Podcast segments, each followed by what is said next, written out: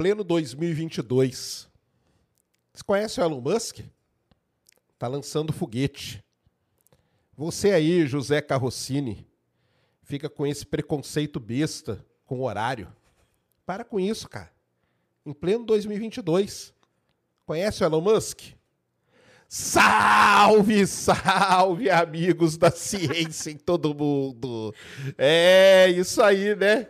Nós pedimos vocês chegarem cedo, tá vendo só? É Musk Time. Vocês vão conhecer o que é o Musk Time hoje. Por isso que nós pedimos. Foi uma, entendeu? Foi uma interação, um, um experimento sociológico que nós fizemos, né? Não, Led? Boa noite. Boa noite, Sérgio. Boa noite, meus queridos humanos. Boa noite, José Carrocini. Não fique chateado, é que a gente viu o chat e você tava chegou no horário certinho. Chegou no horário pedido, mas para com esse preconceito, cara. Pleno 2022. Elon Musk está aí soltando foguete. Vamos hoje conversar sobre a SpaceX e toda essa história aí maravilhosa, beleza? Mas antes temos emblema. E o emblema já é o plot twist, é. viu, galera? Joga o emblema na tela aí, Christian. Olha aí, ó. E ficou lindão, hein? É, o emblema na tela. E agora, galera, se prepara para dar risada. Porque o, o código. código é sem Scrub. e sabe o que aconteceu hoje? Pelo segundo dia seguido, o Falcon 9 deu Scrub. Tá e aí, SLS? É, e aí? E aí? Não é ele que ensinar para a NASA? Não é? Você que ensinar, ah, cadê? Manda lá, manda o Elon Musk lançar, que aí não dá problema. Segundo dia seguido, Scrub. Então passem lá sem Scrub, tá? Aí que maravilha, ó. Válido até 24 horas depois do programa. Quem está com a gente aqui hoje também é a Insider Store. Estamos aqui, estou aqui com a minha Tech T-shirt, a camiseta, ó. Que ela fica aqui, galera, embolada, viu? E eu deixo de propósito, ó. Só para colocar no corpo e ó como que ela já fica, ó. Não precisa passar, não fica com cheiro, não desbota o preto. Legal pra caramba. O cupom é Ciência12, QR Code na tela, link na descrição. E passa lá na Insider, lembrando que ela tem outras cores também tá? Tem verde, tem cinza.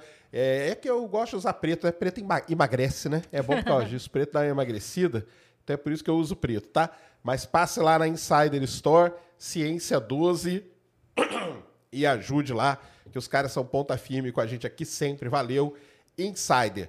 Lembrando que hoje vocês ajudam a fazer aqui o Ciência Sem Fim pela plataforma nv99.com.br barra Ciência Sem Fim mandando perguntas para gente que custa 100 Sparks ou 10 reais. Então, não se assuste com aquele 100 que você vai ver lá, que aquilo lá é equivalente a 10 reais. O 100 é a moeda nossa aqui interna do Estúdios Flow. E por lá você pode se tornar membro do Ciência Sem Fim. E se você for do nível aí pica das galáxias, você vai concorrer a esse belíssimo telescópio aqui que a Celestron Brasil deixou aqui para a gente dar de presente para um felizardo. Beleza?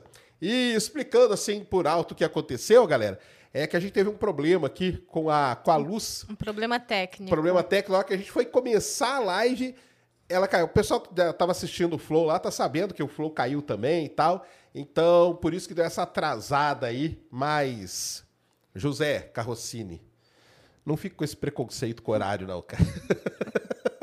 não é isso, Ned? Isso aí. Muito bem, então, galera. E o pessoal que falou, pô, e ainda bem que o Sérgio avisou que era para chegar. Para chegar às sete e meia. Eu falei, chega às sete e meia, que nós vamos começar cedo e tal. Mas aí não deu. E deu o Scrub e o Falcon 9 também, ficou para amanhã, tá? Então é isso aí. Vamos lá, então. Começar a contar essa belíssima história para vocês, uma das histórias mais interessantes talvez uma das mais fantásticas aí da astronáutica moderna, a história da Space Exploration Technologies. Para quem não sabe, esse é o nome da SpaceX. A gente chama de SpaceX por causa do exploration, né? Então fica SpaceX, tá bom? Mas é uma história muito legal, com muitos problemas. É porque o pessoal só vê, né? Como que é aquele ditado que o pessoal fala? O pessoal vê as pingas que eu tomo, mas não vê os pó. Como que é? Os tombos que eu, que eu, os tombos que eu levo. Então, vocês estão vendo só as pingas que o Elon Musk está tomando, mas já tomou muito tombo, viu, cara? Muito tombo mesmo. É, Bruno Bittencourt, conta um pouco como foi bem no começo. Como Elon Musk é, entrou nesse mundo e como vocês veem a SpaceX no futuro? Muito legal, cara. Então vamos começar contando bem da história, né?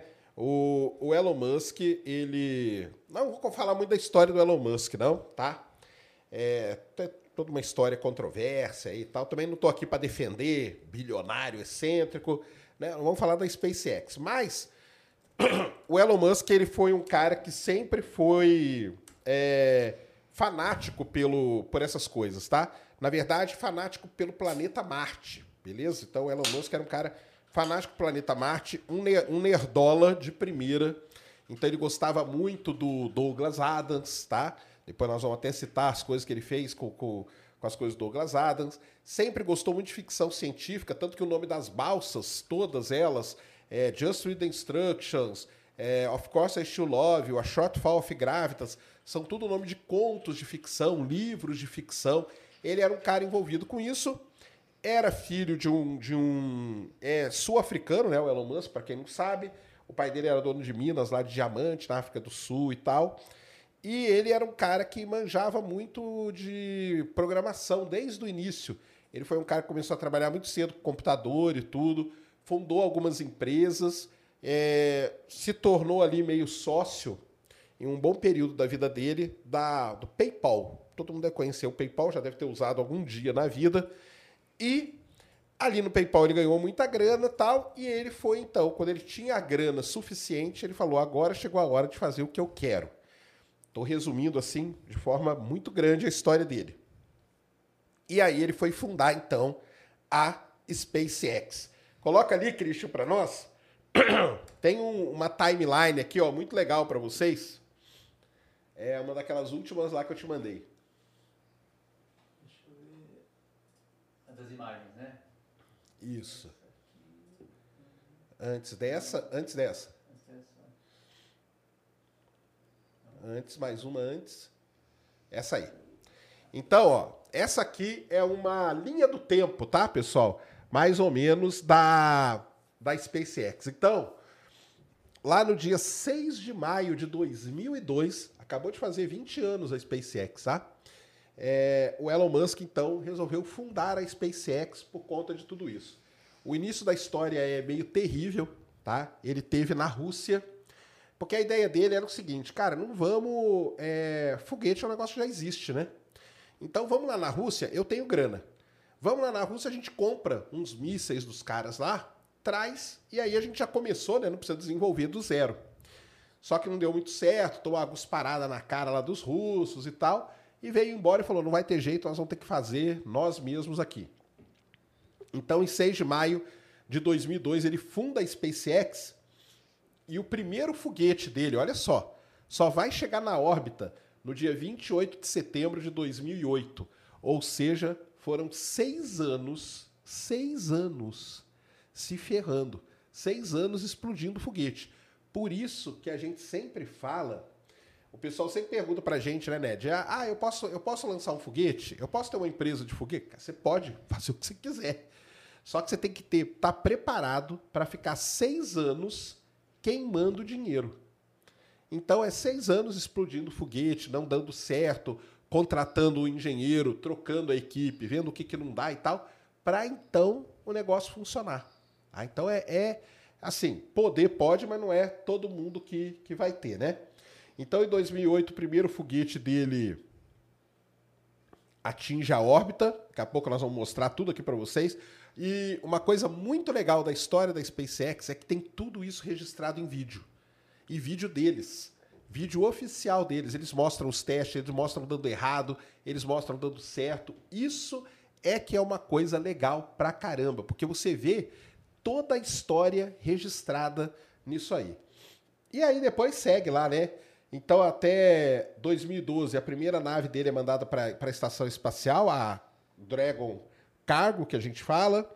2013 ele lança um satélite na órbita geossíncrona, que é um negócio complicado pra caramba, e ele conseguiu.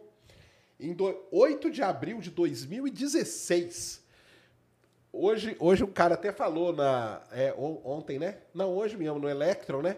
falou, pô, mas esse aí não volta, cara. Parece que voltar foguete é um negócio, né, que ficou, ficou assim meio normal, né? Mas olha só quando que o primeiro foguete dele, o primeiro dele pousou, foi em 22 de dezembro de 2015, galera, tá? E pousar em balsa foi em 8 de abril de 2016. Ou seja, 14 anos depois que ele fundou empresa. Então, é que, é, que é, é bem aquele ditado mesmo. A gente só está vendo agora o Elon Musk as coisas dando certo. Mas já foram anos, anos queimando dinheiro, tá? Queimando dinheiro. Não estou defendendo ele, não, tá? Estou só contando aqui para vocês. E aí depois vem embora, né? Aí vem embora toda a história aí. O... Lá em 2016, quando ele anuncia, né?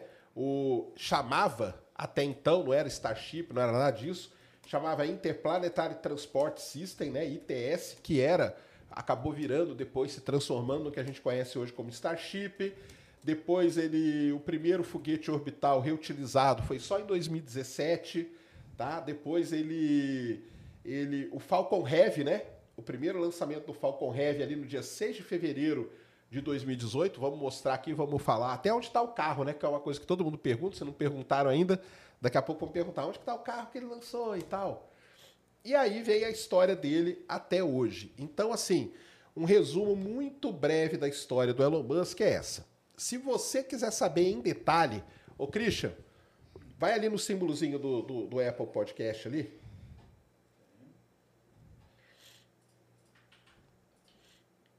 Se vocês quiserem saber em detalhe, cara, a história do Elon Musk, das empresas dele e da SpaceX, existe um podcast muito legal em inglês, mas vale a pena ouvir. Não tá só aqui eu coloquei o, o site da Apple Podcast, mas ele está no Spotify, está em todas as plataformas.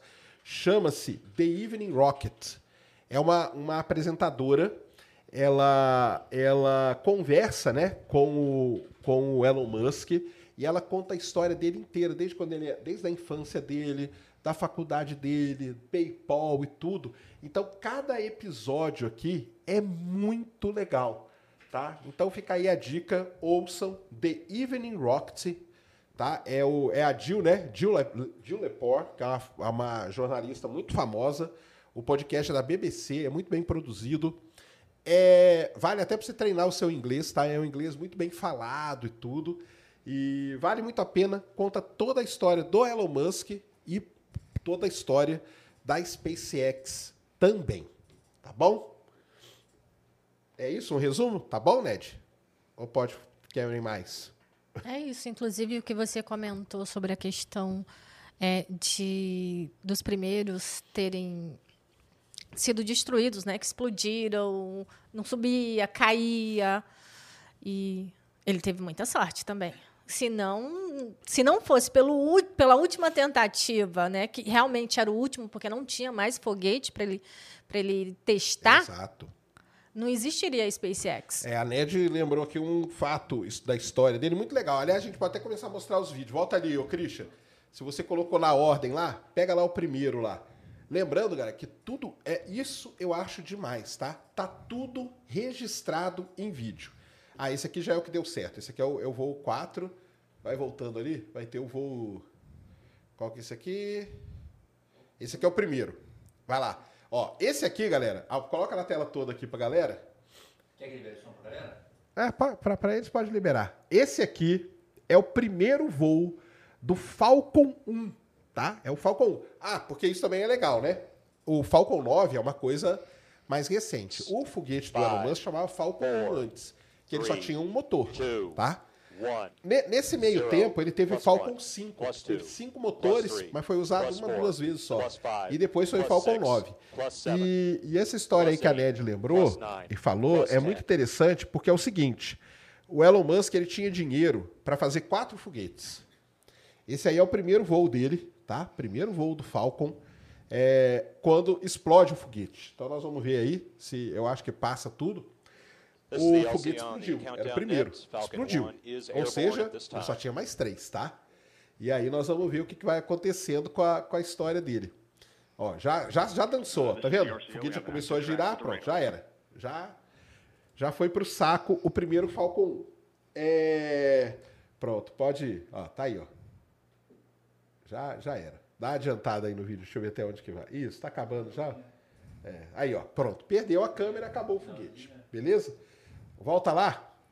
Então, ó, lembrando que tem toda a história. Esse é o primeiro, Falcon 1. Vai no outro vídeo ali, que eu acho que do lado vai ser o segundo voo. Vamos ver.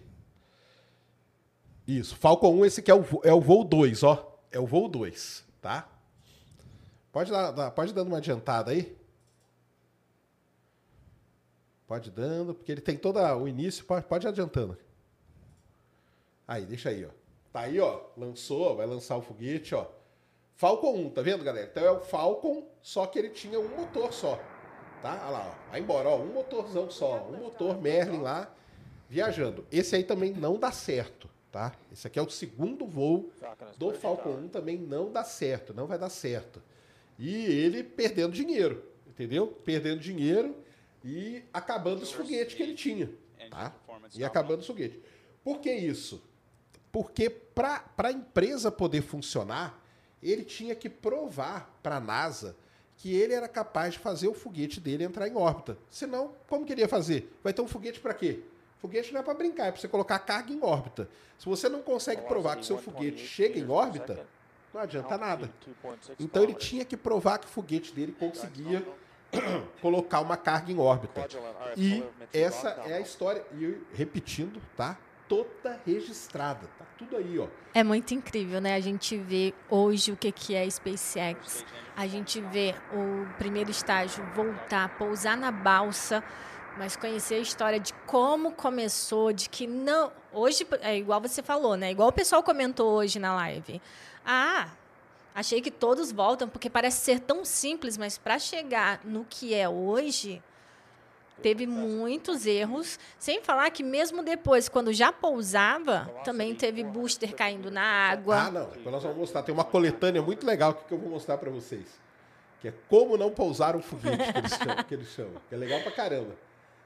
Mas aí, então, dá uma adiantada aí, Christian. Ó, eu acho que ali é onde fica maior ali a visualização. Aí, ó. É. Ah, porque esse aqui, sabe o que aconteceu? Volta um pouquinho. Eu acho que foi esse que um bateu no outro. Ó, quer ver só? Na hora que foi, ó, na hora que vai ter a separação do estágio, ó, ó, bateu na tubeira ali, ó, tá vendo? E aí já era, ó, já perdeu, já foi, entendeu? Ele tenta ligar e tal, mas ele não atinge a órbita, dá uma anomalia. É. Beleza, esse era o segundo. Agora vai pro terceiro. O terceiro acontece um negócio pior ainda, galera, pra quem não sabia, tá? Ah, é, esse é o terceiro. Então, esse é o terceiro. Olha lá, ó. A, agosto de 2008, tá? Tá lá, Fal, Falcon 1, tá? Lembrando, tudo isso aqui é o Falcon 1, que ele, ele tava querendo provar. Olha, olha, olha as instalações da SpaceX, tá? Olha as instalações, cara. Dá para lançar de Alcântara. É, tranquilo. Você vê hoje o que que é, né? Você fala, pô, caramba, tal. Lançou a mesma coisa, pode ir adiantando aí. Vocês vão ver o que que acontece nesse terceiro voo. Pode ir, vai, Popó. Manda bala. Manda bala. E você vê que desde o primeiro ele sempre colocou uma câmera. Sempre Né? pra registrar isso que é isso é legal pra caramba. Pode ir indo.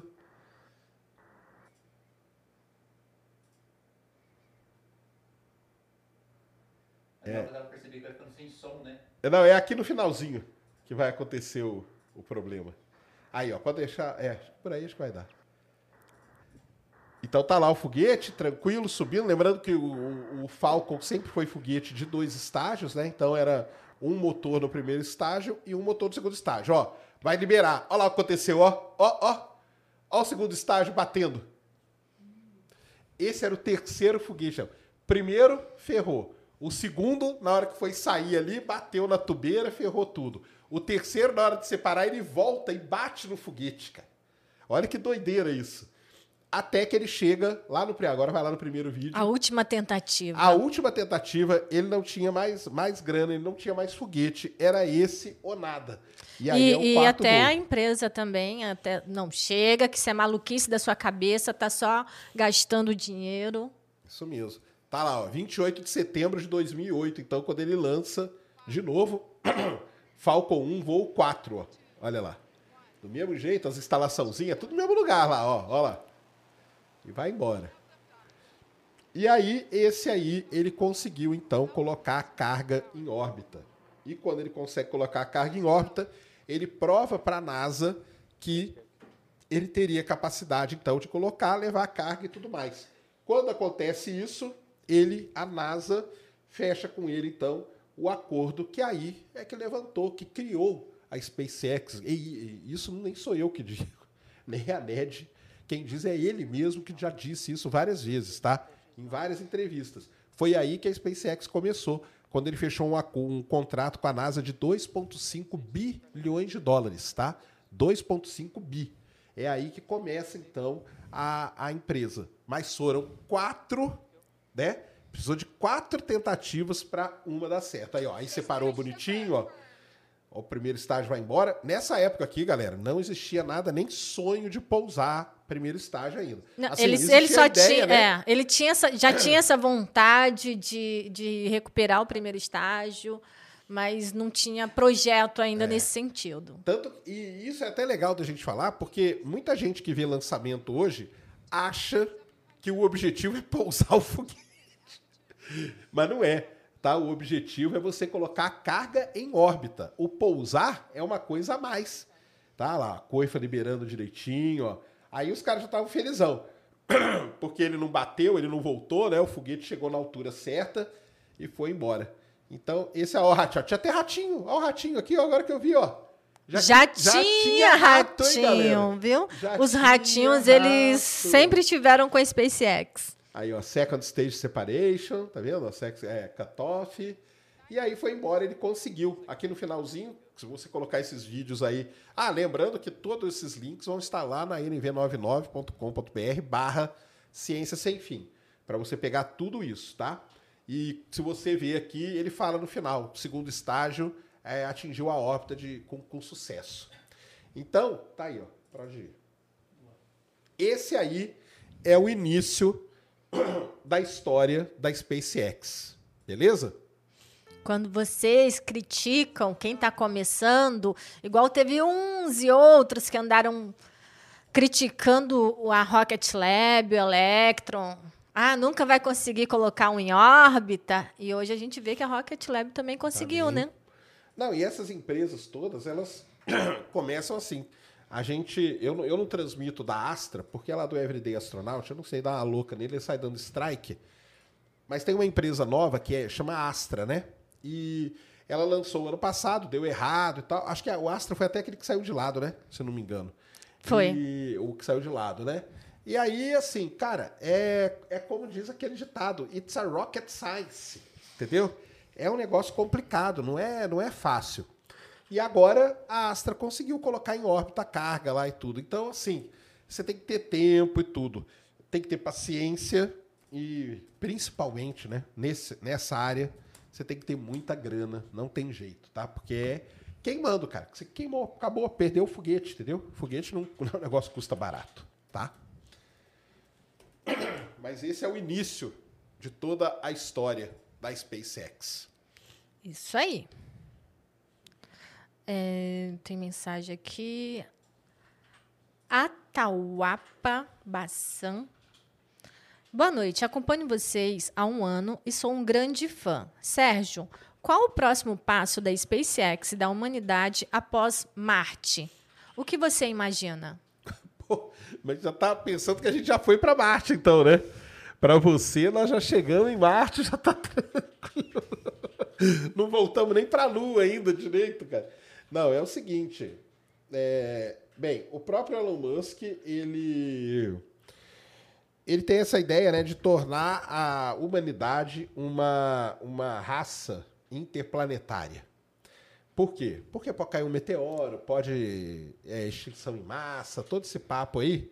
Ele fala: o único jeito é a gente tirar o ser humano daqui e colocar o ser humano em outro planeta. O mais fácil primeiro é Marte.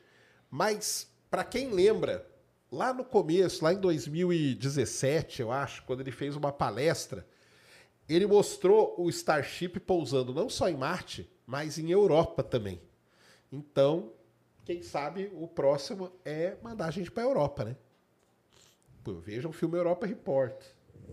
Vão ficar com medo de ir para Europa. Mas é isso aí. Deve ser. Alguma que é onde dá para pousar, né? Titã, talvez. Coisa desse tipo. É, só que Titã é mais longe, né? Titã vai ser terrível. Europa é mais pertinho. Mais perto, mais fácil, né? Vamos para a Europa. Isso aí.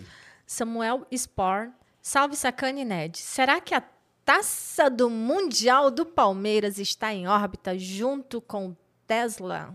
Ah, boa. Então, falou do Tesla. Vai lá, Christian. Os links estão todos lá, viu? Na, na, na, na plataforma. Entra ali. Qual que é? É o do carrinho lá, aquele, aquele do GIF lá. O carrinho? É, volta não. Ah. Aí, ó, esse aí, esse aí.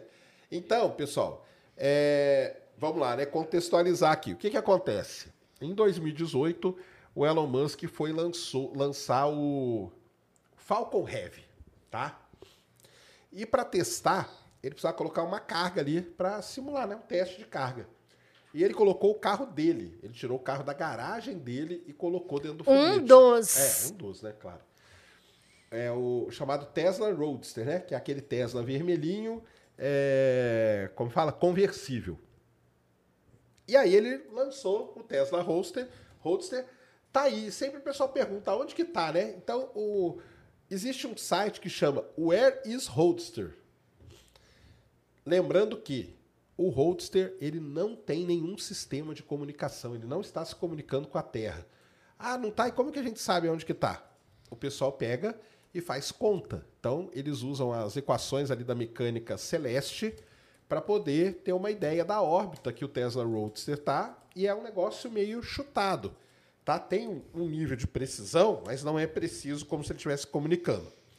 Se você entra nesse site aqui, ali embaixo tem como você colocar a data. A gente já deixou preparado dia 7 do 10 de 2022. Olha onde que tá o Roadster ali, ó. Tá pertinho de Marte, ó.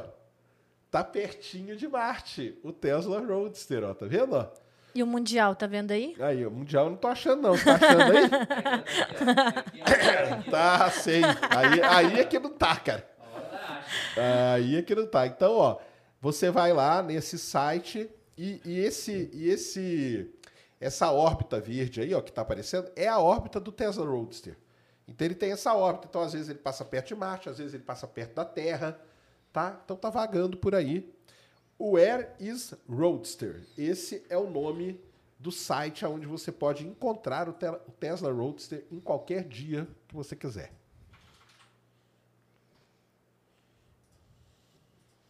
Pronto aí? Eu vou abrir as, as Ah, tá. né? Ok. É, Seinik 53. Qual o principal diferencial da Crew para Soyuz? Da Crew Tá. Dragon. A da Crew Dragon pra Soyuz? Caramba, cara. Mas aí tem diferença pra caramba, né? Muita. Diferença tem. Começa no tamanho, né? Espaço. Então, espa- espaço interno, né? é, Vamos um dizer espaço assim. interno. Porque o tamanho. tem comparação, né? O, o esquema, né? A, a Soyuz é uma, é uma nave que ela tem, vamos dizer, três pedaços, né? Ela tem a cápsula onde vai os tripulantes, ela tem um módulo de serviço que a gente chama, que é onde está o sistema de propulsão e tal, e tem um, um outro pedaço dela ali. Quando volta para a Terra, só volta o pedacinho do meio com os astronautas. Então isso é uma diferença. Segunda diferença, a Crew Dragon ela é reutilizada. A Soyuz não, né? Caiu ali. você Aquele outra painel ali também. Já o painel, né? O painel é todo moderno, aquelas telas de touch e tal. A Soyuz, ela deu, Ele- ela eles deu ainda usam a varetinha. Mas aí usa, tem que usar vareta, é tudo botão, é tudo escrito em russo, que não deve ser lá muito fácil. É um aperto terrível, né? É só você ver os astronautas indo ali. A quantidade de astronauta também, né? A Soyuz só cabe três astronautas. A, a Crew Dragon, se não me... Viajam quatro, mas eu acho que cabe mais até ali, entendeu? Então, assim... Onde? Na Crew Dragon? É. Ah, sete. Eu acho que até sete, né? O máximo. Então, então por exemplo, quatro tá folgado, né? Tem espaço pra caramba ali livre. É, o fato de ser reutilizada, o fato de ser muito mais moderna, né? Então, assim, não tem, cara. É muito, é muito diferente mesmo uma da outra, tá? Mas a Soyuz, ela continua fazendo viagem, né? Viajou outro dia aí, nós vimos, se acopla, não dá problema nenhum. E é antiga, mas está sempre ali. A Crew Dragon até agora também não deu problema nenhum. Então, tá tudo aí, mas é muito mais moderna, tá? Isso aí. Tô testando o microfone. Tá normal do Sérgio. Quem tá falando que tá baixo. Tá baixo, meu? Tá não. Vou falar acabei mais perto. Não, é pra estar de boa já. né? Não, eu vi aqui, tá de boa.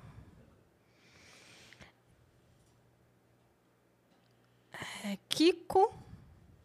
Kiko. Sabe quem é, né? Ele sempre aparece lá no teu. Ah, sei, sei. O Kiko. O que vem primeiro? Doom nuclear ou pisar em Marte? Não sei se ele queria colocar boom. Boom nuclear? O que, que é boom nuclear? Que é uma guerra nuclear?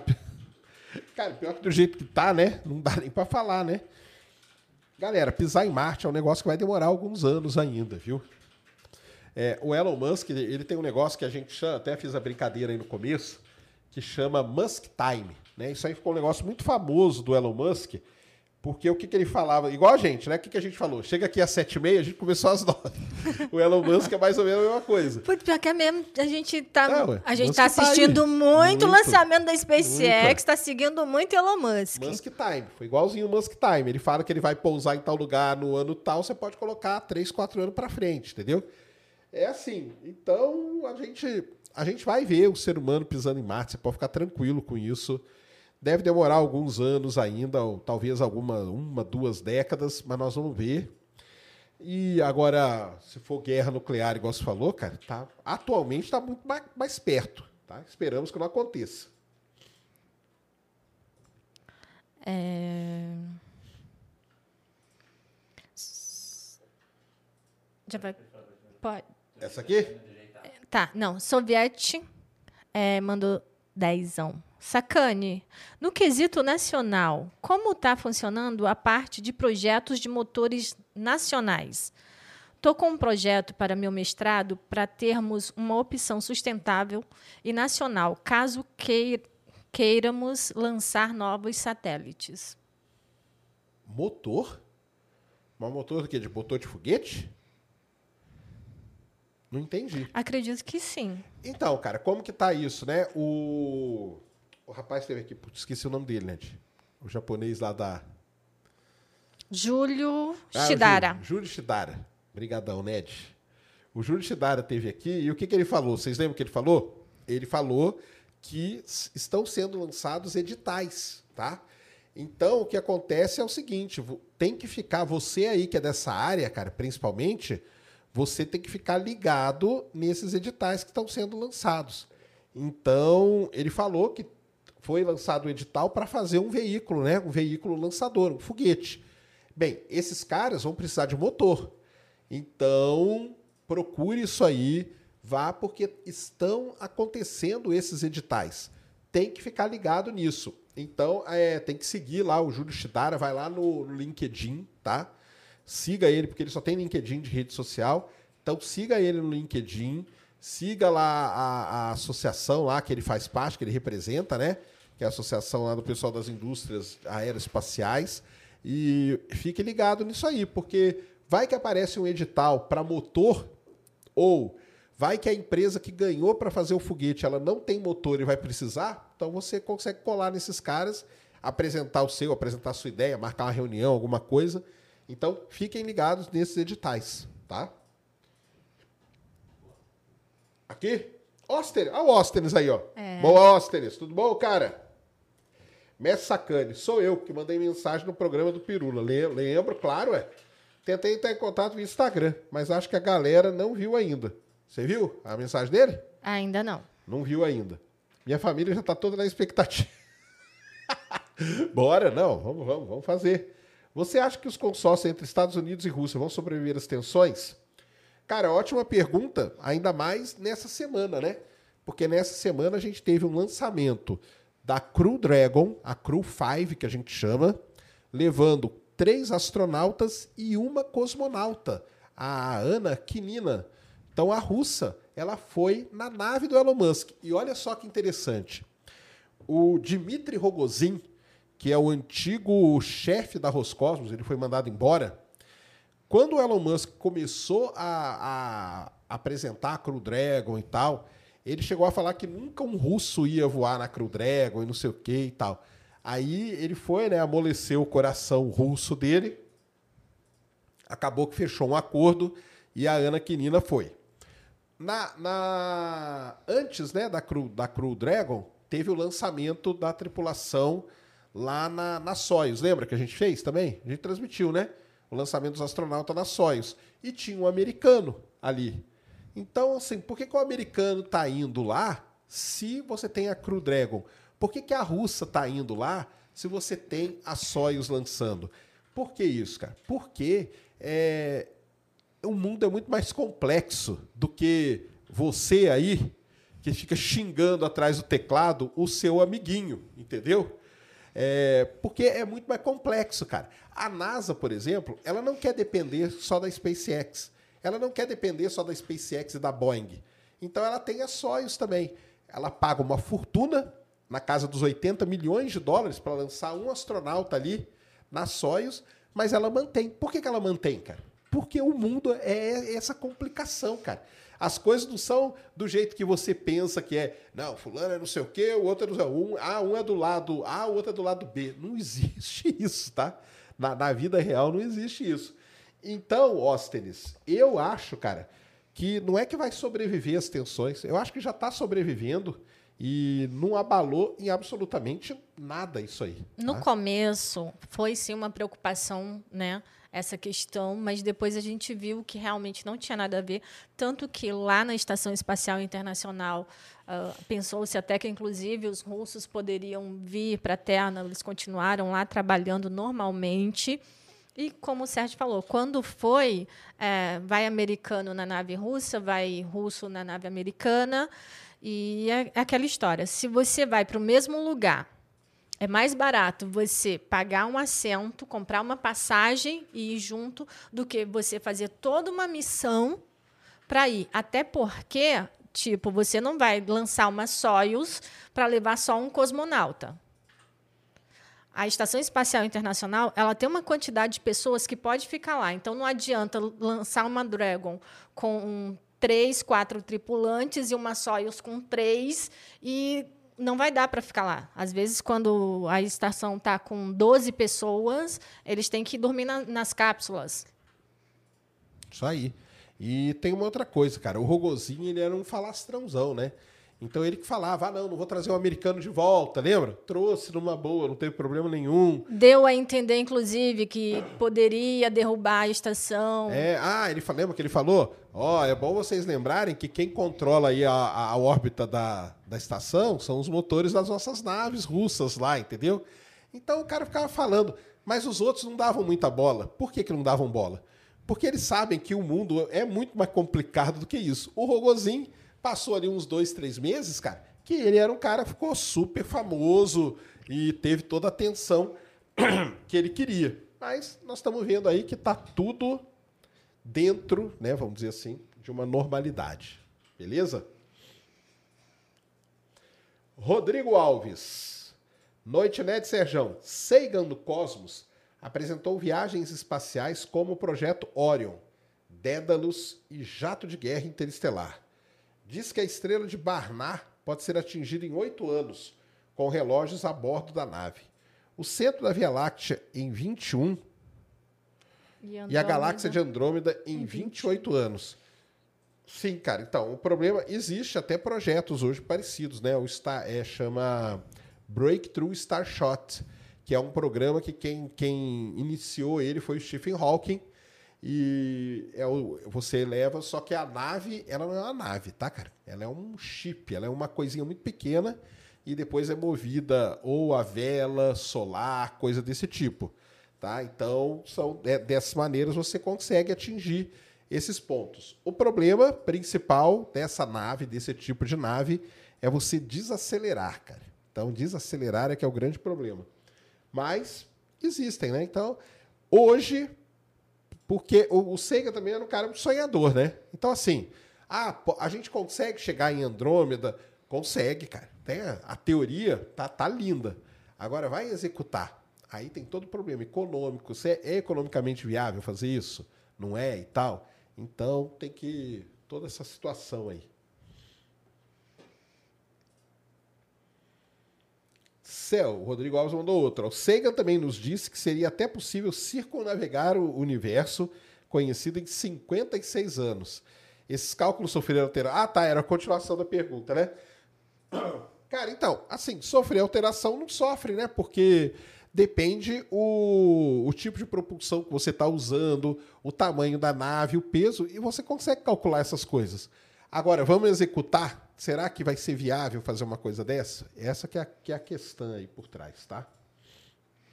Mário Chapa, Chaparini mandou 109,90. Opa, valeu aí, cara. Obrigadão aí. Pagou a nossa coca hoje. É. Olá, Sergião. Mário aqui novamente. Existe alguma iniciativa da SpaceX em estudos atrelados à biotecnologia? Abração aqui do LN Bio.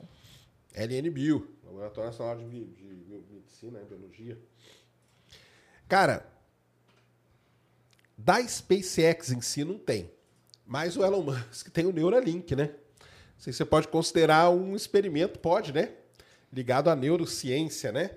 Agora, a SpaceX, ela é uma empresa de foguete e da de comunicação, né? Por isso que ela tem Starlink, mas não é, vamos dizer, o ramo de, de negócio do Elon Musk fazer, por exemplo, um telescópio espacial ou fazer um experimento de astrobiologia.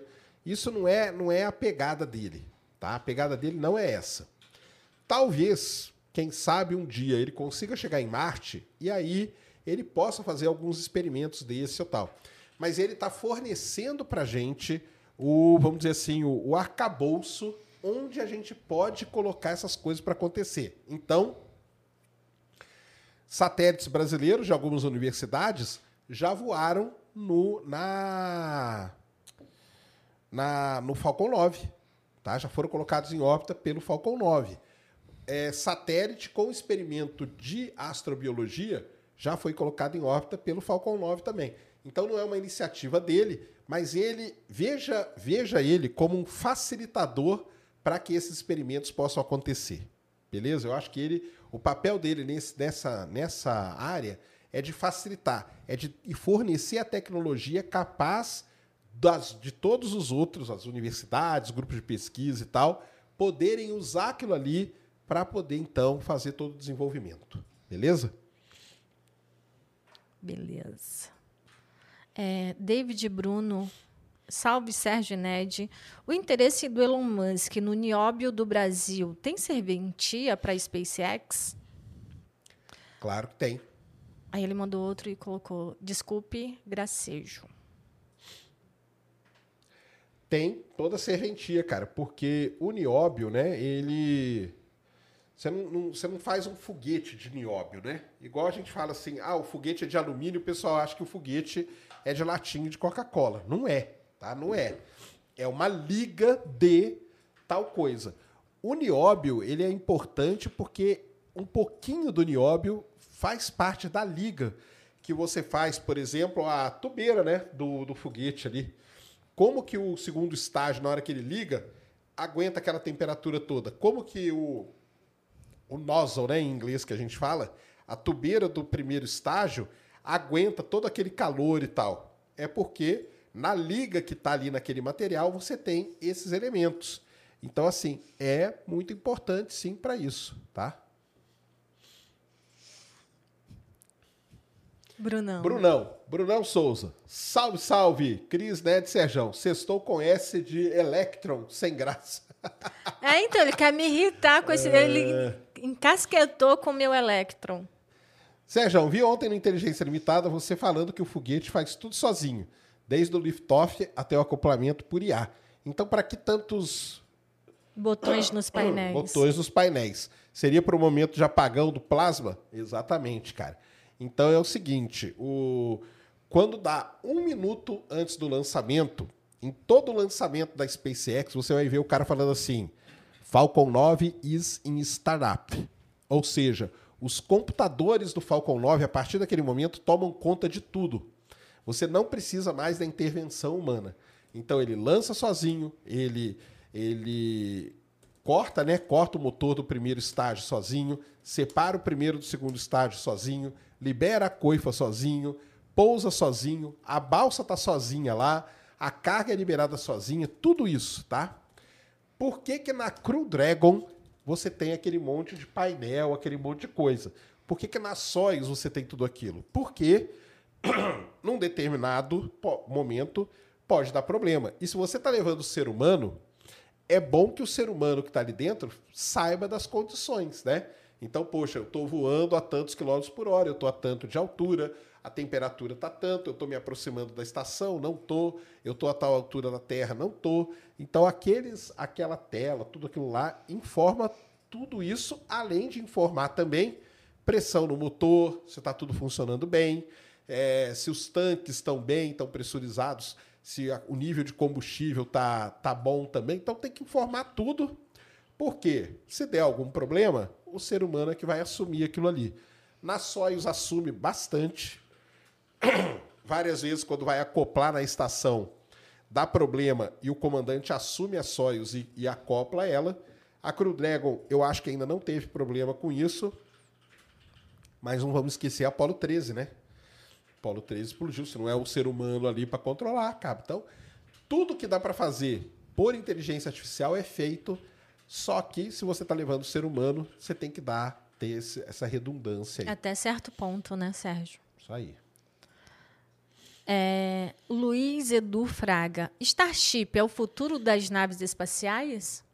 Muito bom, cara. Então, vamos falar um pouco da Starship. Bem, antes, vamos aproveitar que você falou da Starship. Nós paramos a história ali quando o Elon Musk conseguiu chegar na órbita com o quarto voo do Falcon 1. Como eu falei, no meio dessa história toda teve um foguete chamado Falcon 5, tá? Mas ele foi descontinuado, não deu muito certo, tal. E aí começa a história do Falcon 9. Então volta ali nos videozinhos ali, Christian. Vamos ver qual que a gente parou? Foi isso aí. Então vai pro próximo ali. Aí, nós temos aqui, ó, o primeiro voo do Falcon 9. Esse aqui é o primeiro voo do Falcon 9. Então, solta aí pra gente dar uma olhada.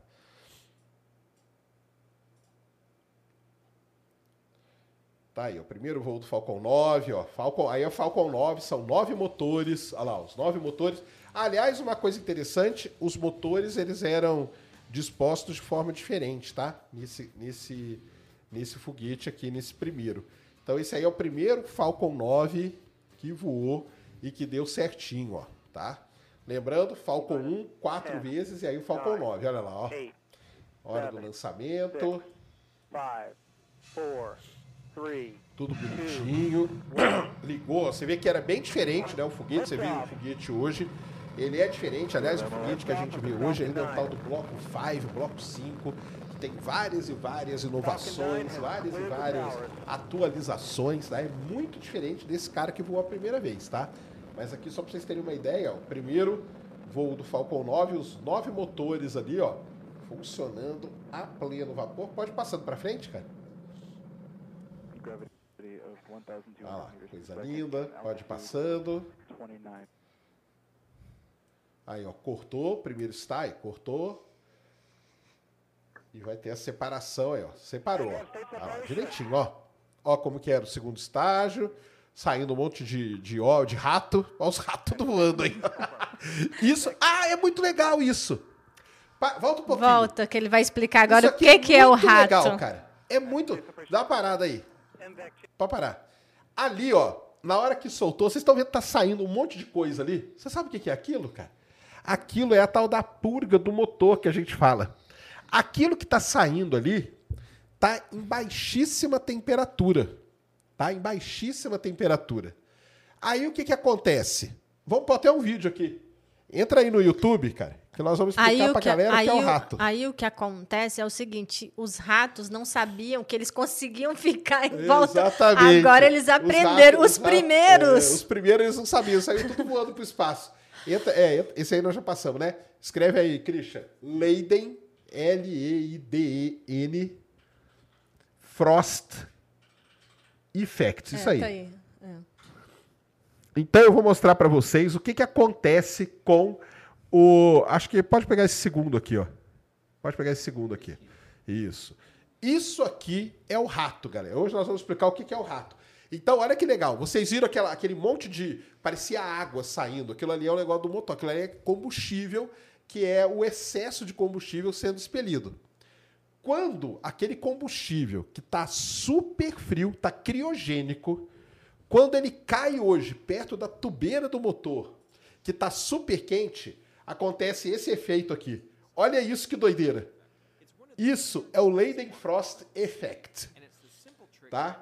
É quando você pega algo, olha, ele está explicando exatamente isso. Quando você pega algo muito frio e joga numa superfície muito quente. Esse é o teste que qualquer um pode fazer em casa, tá? Você pega uma frigideira, pega, não vai fazer isso porque vai espirrar na sua cara e vai falar que eu que te queimei. Mas você joga a- as gotículas de água e olha o que, que acontece com elas, ó, na frigideira.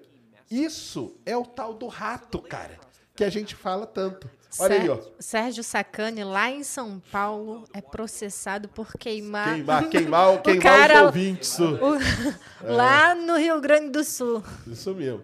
Olha aí que maneiro, ó. Então, é, aqui, esse vídeo aqui ele é muito legal, porque ele explica toda a física do negócio e tudo. Então, isso é o rato que a gente vê. Vai passando pra frente, porque tem aquele negócio que o cara faz no labirinto, é um negócio sensacional. Pode passando pra frente aí. Ele vai explicando, ele vai jogando, aí ele explica tudo. Aí, olha isso que demais. Isso aqui, ó, é uma, uma superfície super quente e você jogou gotas de água. Olha os ratos aí correndo, ó. Igualzinho o foguete do Elon Musk, ó. Porque acontece o tal do Leidenfrost Effect. E aquele lá ainda tem a questão da poeira, né? Então ele é meio escuro. Aí, Sim, dá a porque impressão. Ele é puro, é né? Ele tem uma sujeira, exatamente. Olha aqui, ó, o que o cara vai fazendo. Ele vai colocando com gota a gota, ó. Gota a gota. Ó E que os- legal. E os E ratinhos os correndo. ratinhos tudo correndo, ó. Tá vendo? Então, isso aqui é o rato. Mas é muito legal. Aí ele vai aumentando a temperatura para mostrar, entendeu? Que é esse efeito. Ele vai brincar, ó. Que é esse efeito. A, a gota de água, ela acaba que ela não toca a superfície. Cria um negócio de tensão superficial ali. Vocês vão lá e assistam completinho isso para aprender. Agora volta lá. Tá, ó, o ratão lá. Vai embora. Volta lá, Christian, no, no, no foguete. Então ali, ó, solta aí. Ó lá, ó. Tá saindo, ó. Aquele, aquele líquido que tá saindo ali, ele é muito, muito frio. Só que aqui, nesse caso, era diferente, né? Os motores, a configuração, ele ia embora. Hoje não. Esse líquido que frio, frio, ele cai naquela, naquela canaletinha ali na tubeira que tá muito quente. Então fica girando ali. Acabou aí, ó. Acabou toda a magia do rato para vocês, né? Mas é isso aí. Po- Pode colocando para frente. Então esse aqui é o primeiro voo do Falcon 9, tá, galera? Primeiro voo do Falcon 9, já dava tudo certo, lá atingiu 26.400 km por hora, né? Entrou em órbita da Terra e tudo, sem problema nenhum. Então, beleza. Fez o Falcon 1, quatro voos, no quarto deu certo. Fez o Falcon 9. Vamos passando aí mais alguns aí para frente para mostrar pro pessoal. Aí, ele. Ah! Muito bem. Aí o Elon Musk começa com a história de pousar o foguete. Porque para ele não fazia sentido nenhum. E aliás, o pensamento dele era muito interessante, né? Sempre foi nesse ponto Pensamento de empresário, né? que ele pensava o seguinte, né? Aque- Aquele exemplo que a gente fala. Imagina que você pega o avião do Rio para São Paulo, ponte aérea. O avião chega lá no Rio, ele é todo desmontado. Você tem que construir outro avião para ele voltar para São Paulo. Isso não ia dar certo nunca na aviação. Para o Elon Musk, o lance de astronáutica a gente tem que tratar basicamente do mesmo jeito. Então, para que, que eu vou destruir todo aquele foguete, ter que construir outro para lançar outra carga? Será que não tem como a gente reutilizar? Essa ideia de reutilizar foguete não é uma coisa dele, não é uma coisa nova, tá? Isso aí é uma coisa antiga, várias pessoas já tentaram de vários jeitos, tá? mas é muito difícil. A, a física do negócio é a seguinte. Vou demonstrar aqui para vocês. Ô, Christian, aquela, aquela, aquele cano ali, tá solto, aquela vareta ali? Tá. Pega ela aí para mim. Isso você pode fazer na sua casa. Vá aí na dispensa da sua casa. Daqui. Vá na dispensa da sua casa. Você vai na geral ou na sua mesmo? Pode, pode ser na minha. Aqui prende. Não, não precisa não. Vá na dispensa da sua casa, presta atenção. pegue uma vassoura e tente equilibrar a vassoura na ponta do seu dedo. Tá vendo isso aqui, ó? Tenta fazer isso aqui, ó, equilibrar na ponta do seu dedo. Isso aqui é voltar o foguete para a Terra, tá? Ó, ó. Isso é voltar o foguete para a Terra. Então, a, a física, a matemática de você equilibrar a vassoura na ponta do seu dedo é exatamente a mesma de fazer isso. É muito difícil. Não é um negócio fácil, tá? Então, para que desse certo, o Elon Musk teria que testar. E ele começou a fazer o que a gente chama de Hopper, que são os Hope, que são os pulinhos, tá? E aí, o primeiro teste foi esse aqui, ó. Então, é Falcon 9, primeiro voo de teste de 250 metros. Solta aí pra gente, Christian. Caiu, caiu minha vassoura aqui, ó. Olha lá, ó. Ele, isso aí é lá no, se não me engano, é no, é no Texas, tá? Isso aí é no Texas. É, e aí ele vai, ó lá, vai, vai lançar o foguete, ó. Lançou. Pode ir colocando pra frente aí, cara. A gente vai mostrar o que vai acontecer.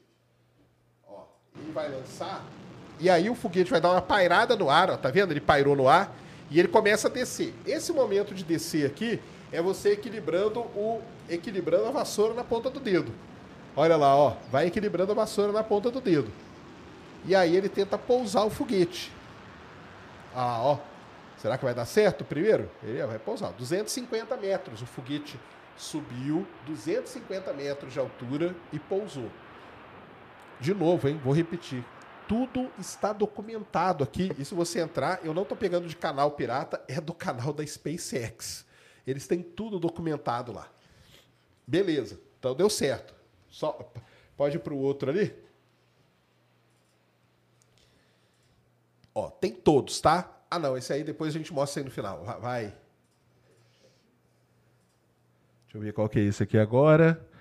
Esse aqui. Não, esse aqui é outro. Vai, vai pro, pro. Eu separei uns testes aqui, só para vocês verem. Tá, isso aí depois a gente fala, que é quando tem um grande. Pode ir indo. Não, isso aí é a primeira vez que ele pousou, depois a gente mostra. Essa é a primeira vez que ele pousou na, na balsa. Essa aí não, isso aí depois a gente fala. Ué, cadê os testes, cara? Não, vai pro outro. Ué, cadê? Não. Ué, não separei os outros, não?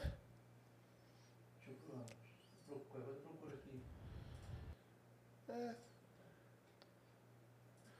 Bem, ele. Ah, tá. Já sei onde que tá. Volta ali naquele que quer quase todos os. os vai voltando.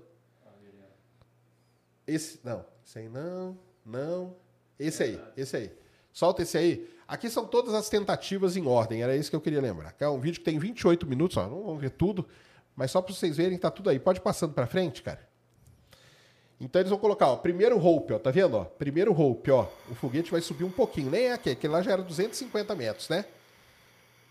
Pode ir passando, ó. Ele sobe um pouquinho. Olha lá. Sobe e volta. Ó, pairou, parou no ar e voltou. Nós vimos isso ao vivo no Starship, lembra? Que era aquele negocinho que só subia e descia. Mas ah, mais nada. Mas tem que testar, porque isso é o segurar a vassoura na ponta do dedo, entendeu? É dar, ré- dar ré e ainda frear. É o da ré, exatamente. Então vai indo, ó. Aí, ó, o Grasshopper, que a gente chama, esse aí ficou famosíssimo, tá? Ó, o tamanhão do foguete já. Pode ir passando para frente, Christian?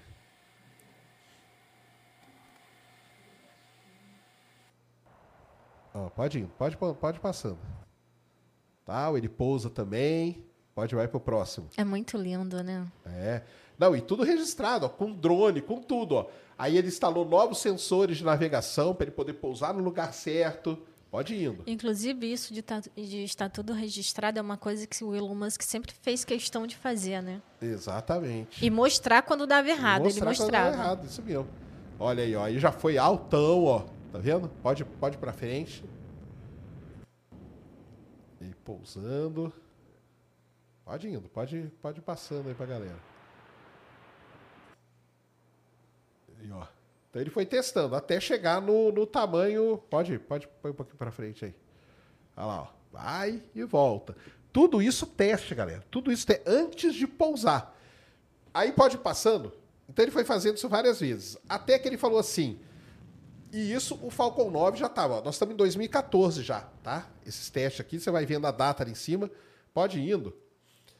Porque aí o que, que ele vai fazer? Olha só que coisa legal. Pode ir passando para frente mais.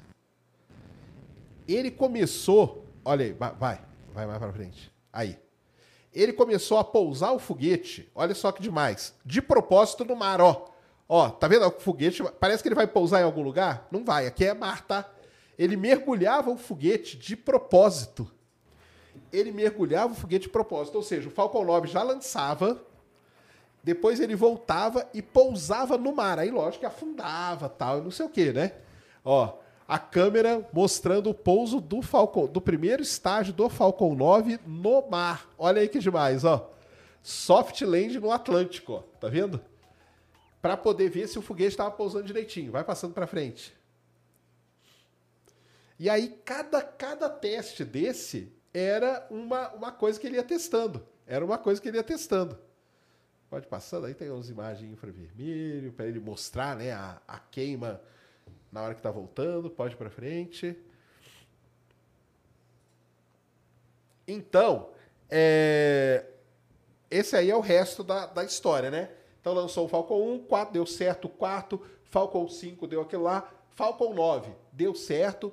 Quando ele já estava com o Falcon 9 funcionando legal, ele falou: agora é a hora da gente colocar esse lance de pousar é, em prática. Então, para você ver que as coisas vão indo uma coisa de cada vez, tá? É uma coisa de cada vez que vai acontecendo.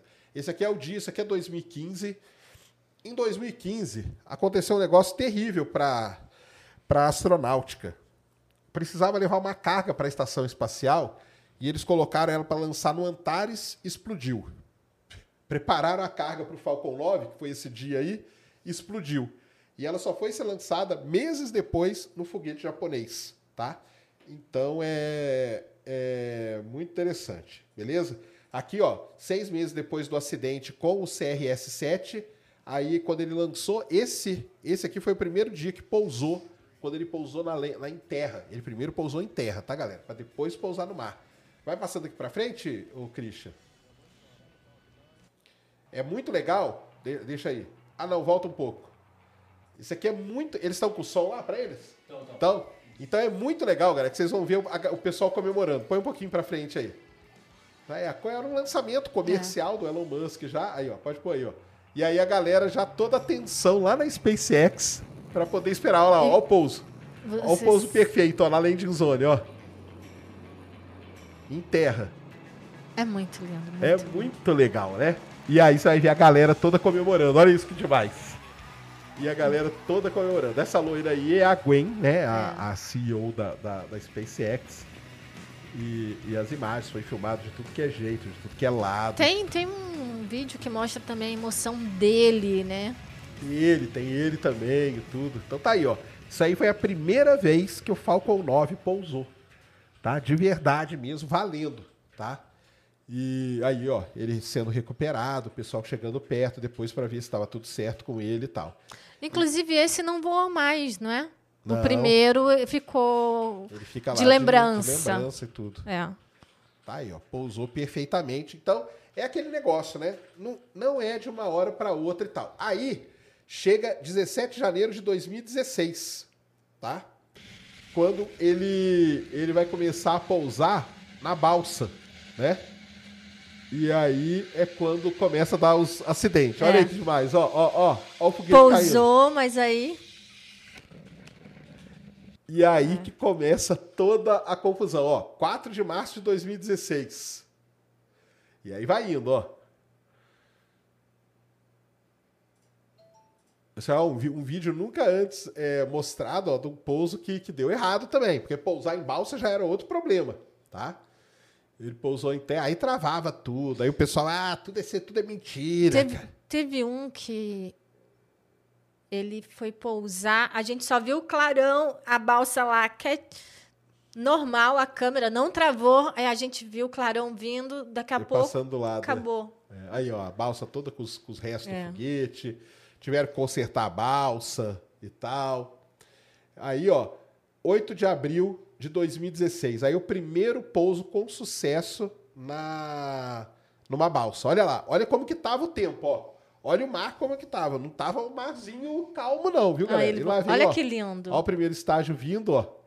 E aí todo mundo pensava que ele já ia dar uma escorregada ali no final, ó. Pô, ó, ele dá um pulinho, tá vendo? No finalzinho. E aí pousou. E aí pronto, cara. Aí daí pra frente é o que vocês falam. Mas o legal de ver tudo isso é que você vê que as coisas não acontecem do dia pra noite, tá, pessoal? É muito teste, é muita coisa dando errado. Olha, olha o mar como que tava, ó.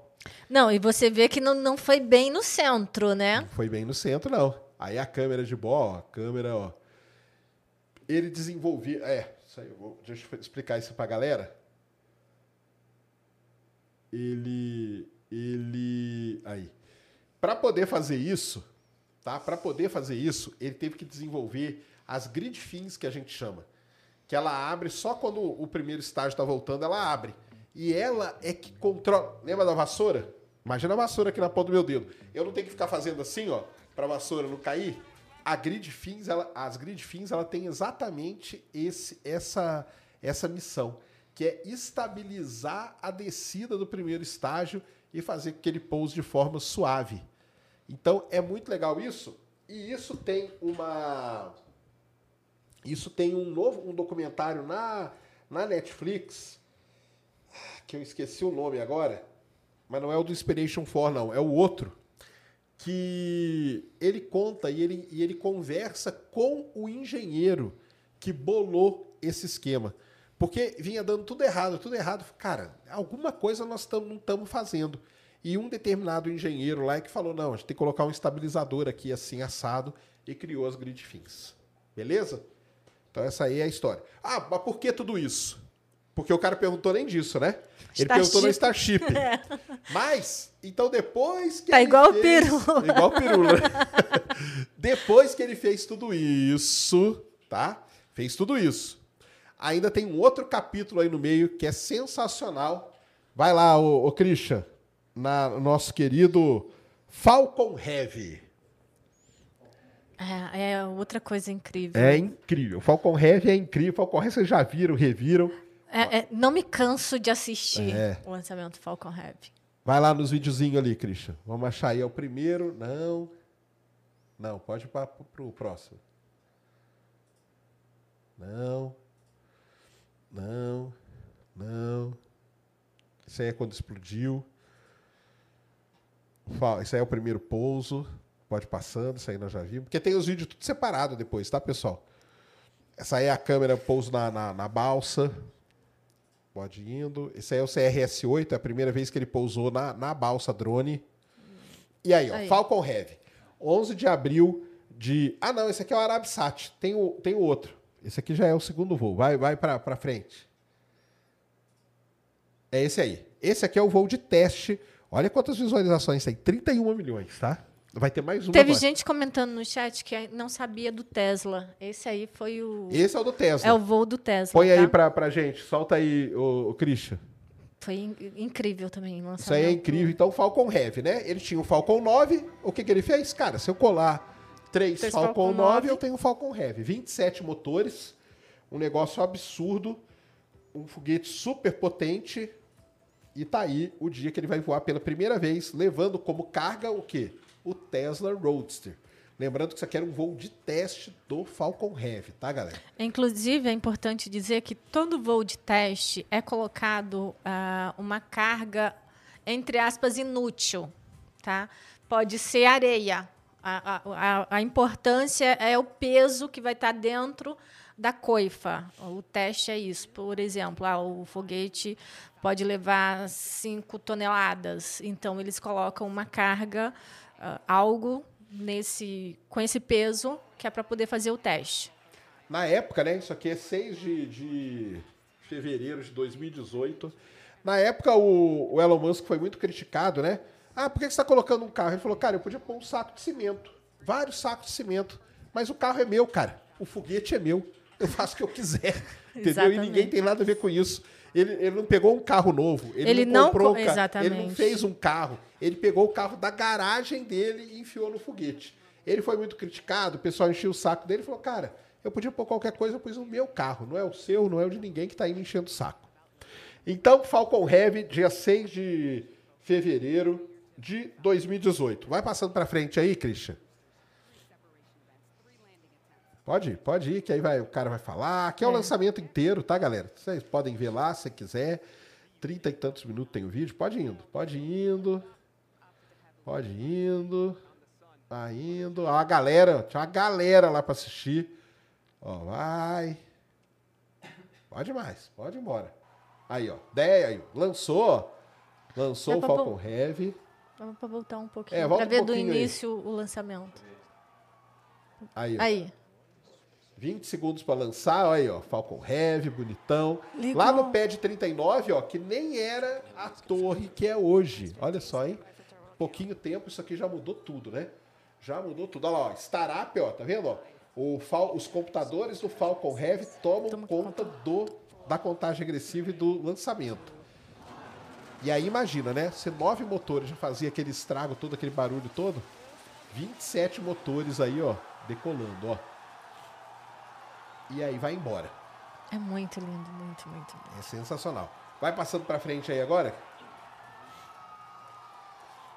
Então ele lança e tal. Pode indo. Pode passando. Aí separa, ó. Separa os boosters. Lembra que ele tem dois boosters laterais são separados e tem um booster central. Olha lá a imagem, ó.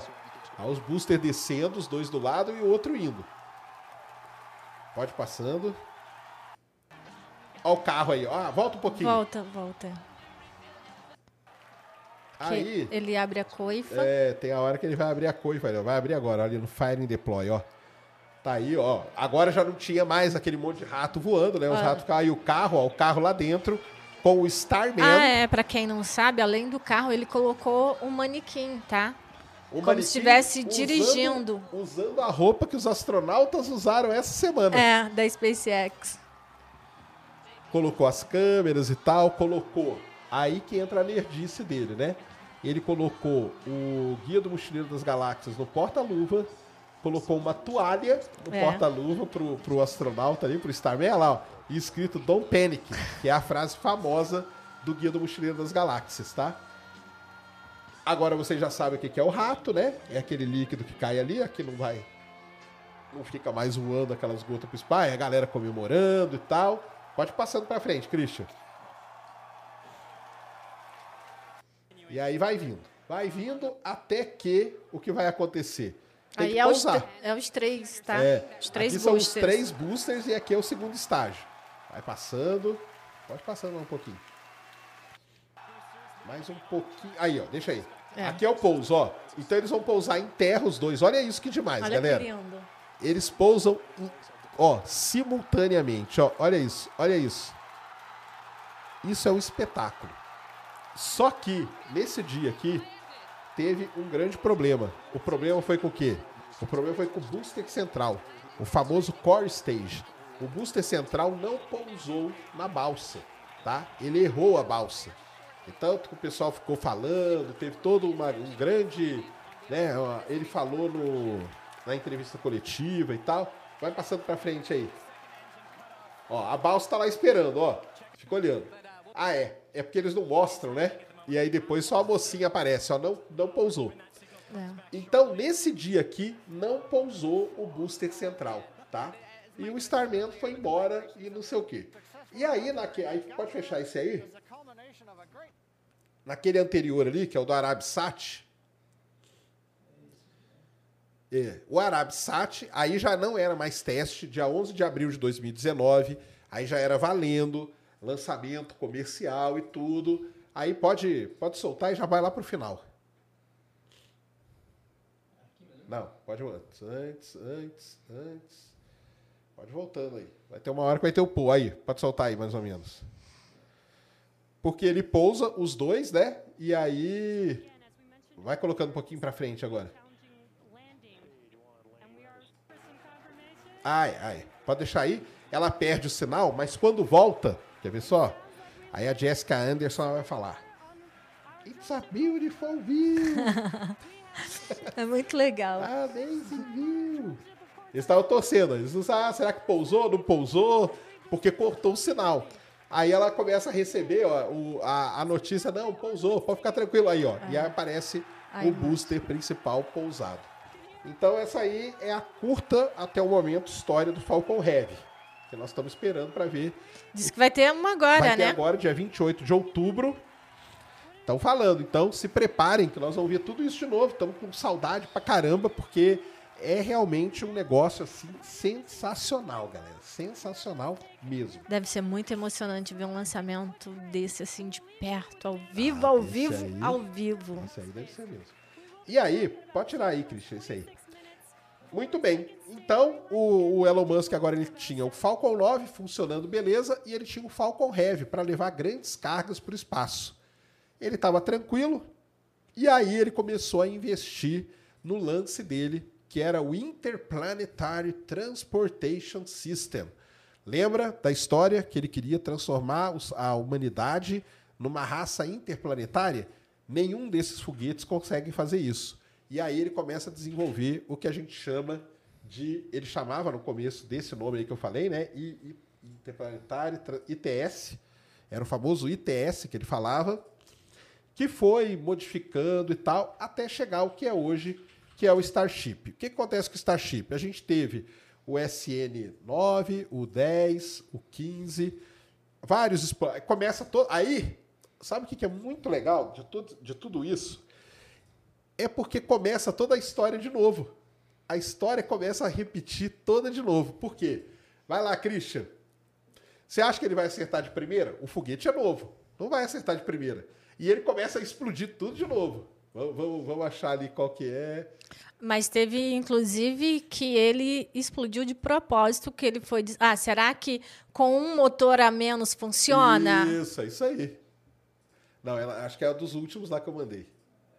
É, esse é o 10, esse é o 8. É, pega o 8 ali. Isso, esse aí. Então esse aí é o voo de, de alta altitude do, do 8, lá, e já lá no Texas, né? Lá em, em Boca Chica, que a gente fala. Pode passando pra frente aí. Aí lança, né? Lança lá o tamanhão, né? O Starship, que é essa monstruosidade, com três foguetes que ele estava testando, né? Três tá- motores. Três motores. Tudo é um teste, né? Olha lá, ó, Boca Chica lá embaixo. Pode passando pra frente, cara.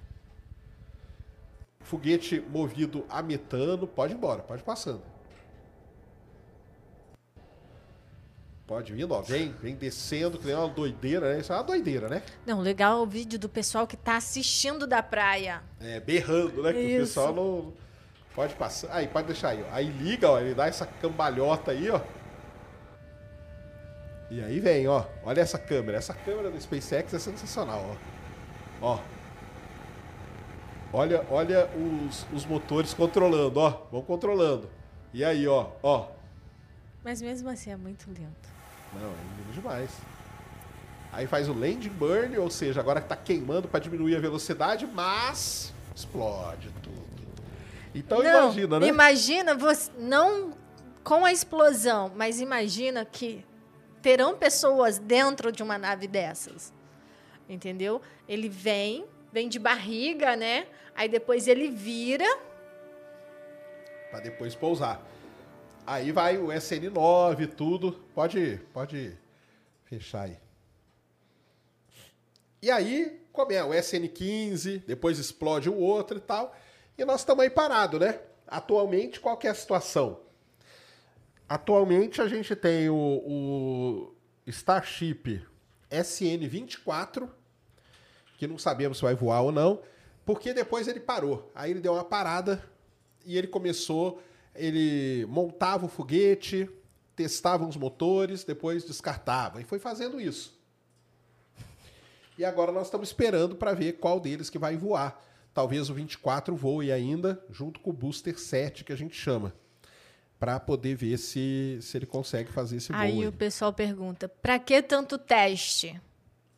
Exatamente. Precisa é tudo novo, testar. Precisa testar. Exatamente. Imagina, o Elon Musk começou lá, lá atrás, lembra a historinha lá que a gente viu aqui? Explodindo foguete, explodindo, explodindo. Opa, conseguimos. De repente, o que, que ele faz? Volta para começar a explodir, explodir, explodir foguete de novo, para depois dar certo. Então, essa é a história de quem mexe com foguete. Ah, Sérgio, eu posso lançar meu foguete? Pode, não tem problema nenhum. O problema é você ter grana para explodir tanto foguete assim antes de dar certo. Beleza? É... Tá pronto aí? Não, tá preparando, né? Sacane, se quando olhamos para o céu estamos olhando para o passado, como não existe um lado para o qual o universo está expandindo? Para onde seria a borda de expansão? Perguntou Danilo Santos. Já respondeu, né, Danilo? Mas já que você está aí, é, vamos responder para você.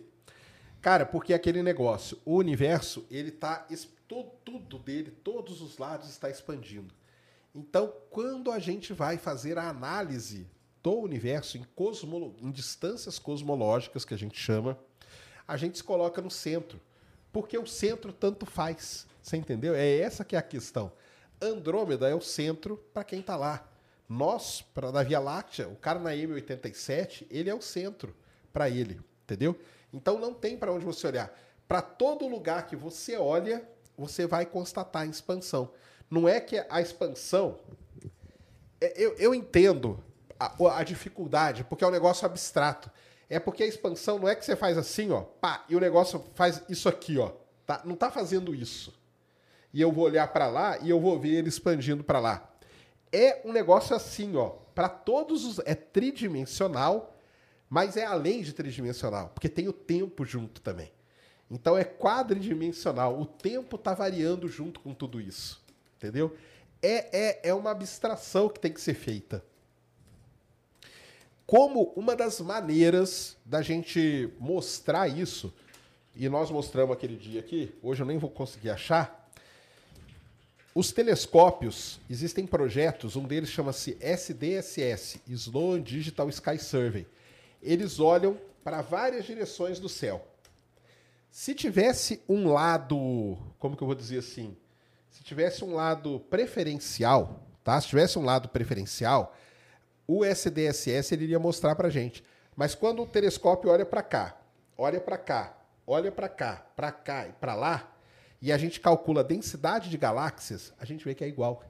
Então tá tudo expandindo do, daquele, daquela mesmo, daquele mesmo ponto que é o nosso ponto aqui. Se tivesse em Andrômeda, ia ser a mesma coisa. Entendeu? Tem uma abstração que você tem que ter, tá? Porque a, a expansão ela não está acontecendo assim, ó. Ela está acontecendo de uma outra maneira.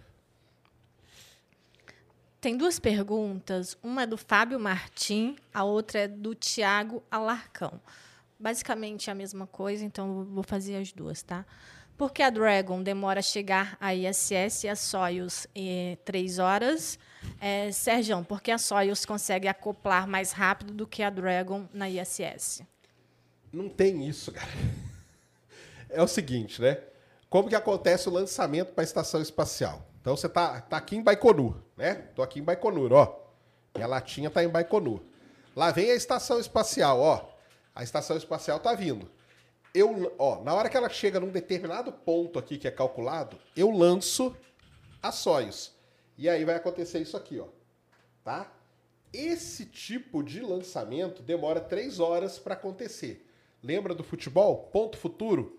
O cara que é bom, né? Ele olha, ah, aquele, aquele, aquele atacante vai aparecer lá na frente. Então você lança a bola primeiro.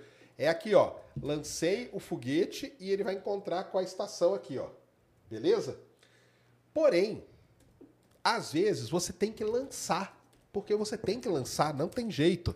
Você tem que trocar a expedição. Só que a estação, ela tá muito aqui atrás, ó. Ela tá aqui, ó. Mas eu lancei. Beleza? Eu lancei. Aí, o que, que vai acontecer com a Soyuz que eu lancei? Ela não vai conseguir encontrar. Ela vai ter que dar uma volta a mais para poder encontrar. Então você tem órbitas, né, ou, ou trajetórias de, de rendezvous e, e docking, que a gente chama, que demora 3 horas, que demora 10 horas, que demora um dia, que demora dois, que demora três. Tudo isso depende. Quando você vai testar uma nova cápsula, você mantém ela mais tempo no espaço. Você lança ela atrasada de propósito para ela ficar mais tempo no espaço para você testar os sensores.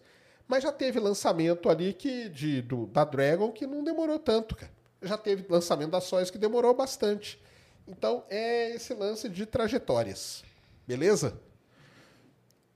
Beleza. Flavinho do Pneu. Flavinho do Pneu tava aí outro dia, né? Flavinho do pneu já é, já é de Boa, casa. Boa, Flavinho. Salve, pessoal. Como eu faço para ter acesso aos artigos científicos sérios? Conheço apenas a Cielo, mas não tem tanta coisa sobre astronomia. Manda um abraço para o meu amigo Shaolin. do- Flavinho É. do pneu, Shaolin do... Shaolin da batedora. Cara, é o seguinte, para você ter acesso a artigos científicos assim, é SciHub, tá? Escreve aí, ô Christian, vamos dar a dica pra galera. Abre aí uma, uma nova janela e escreve escreve SciHub. S-C-I tracinho isso. É isso aí mesmo. É.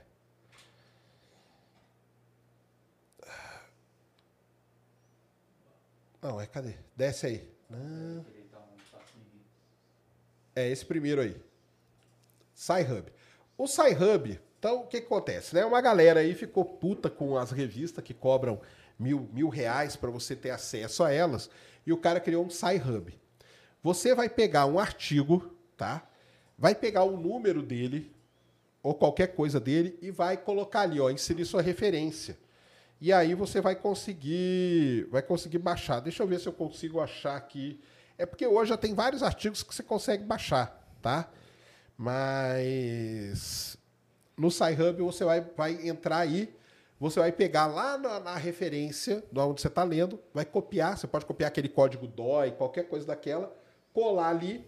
Se esses caras aparecerem, ele vai aparecer.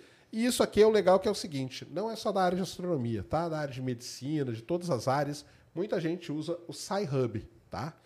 Ou você paga para as revistas, cara. Não tem como, infelizmente. A Bianca Bortolin, ela comentou aqui que os artigos podem ser encontrados no periódico CAPES também. Tem brasileiro e tem internacional. Também.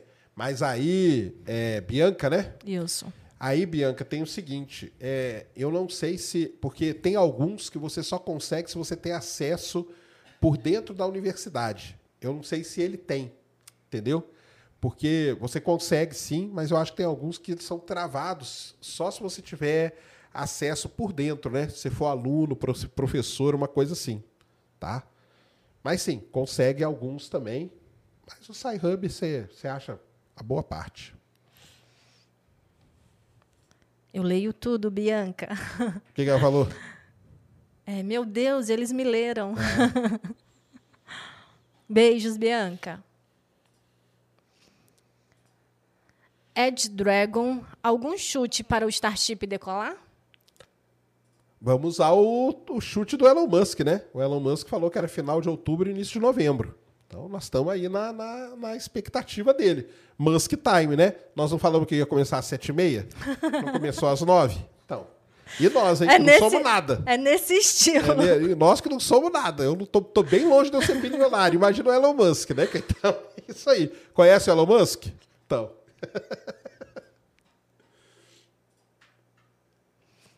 É, John Negreiros. Boa noite, Serjão e linda Ned. Existe o risco de o Musk estar planejando uma retirada em massa da Terra?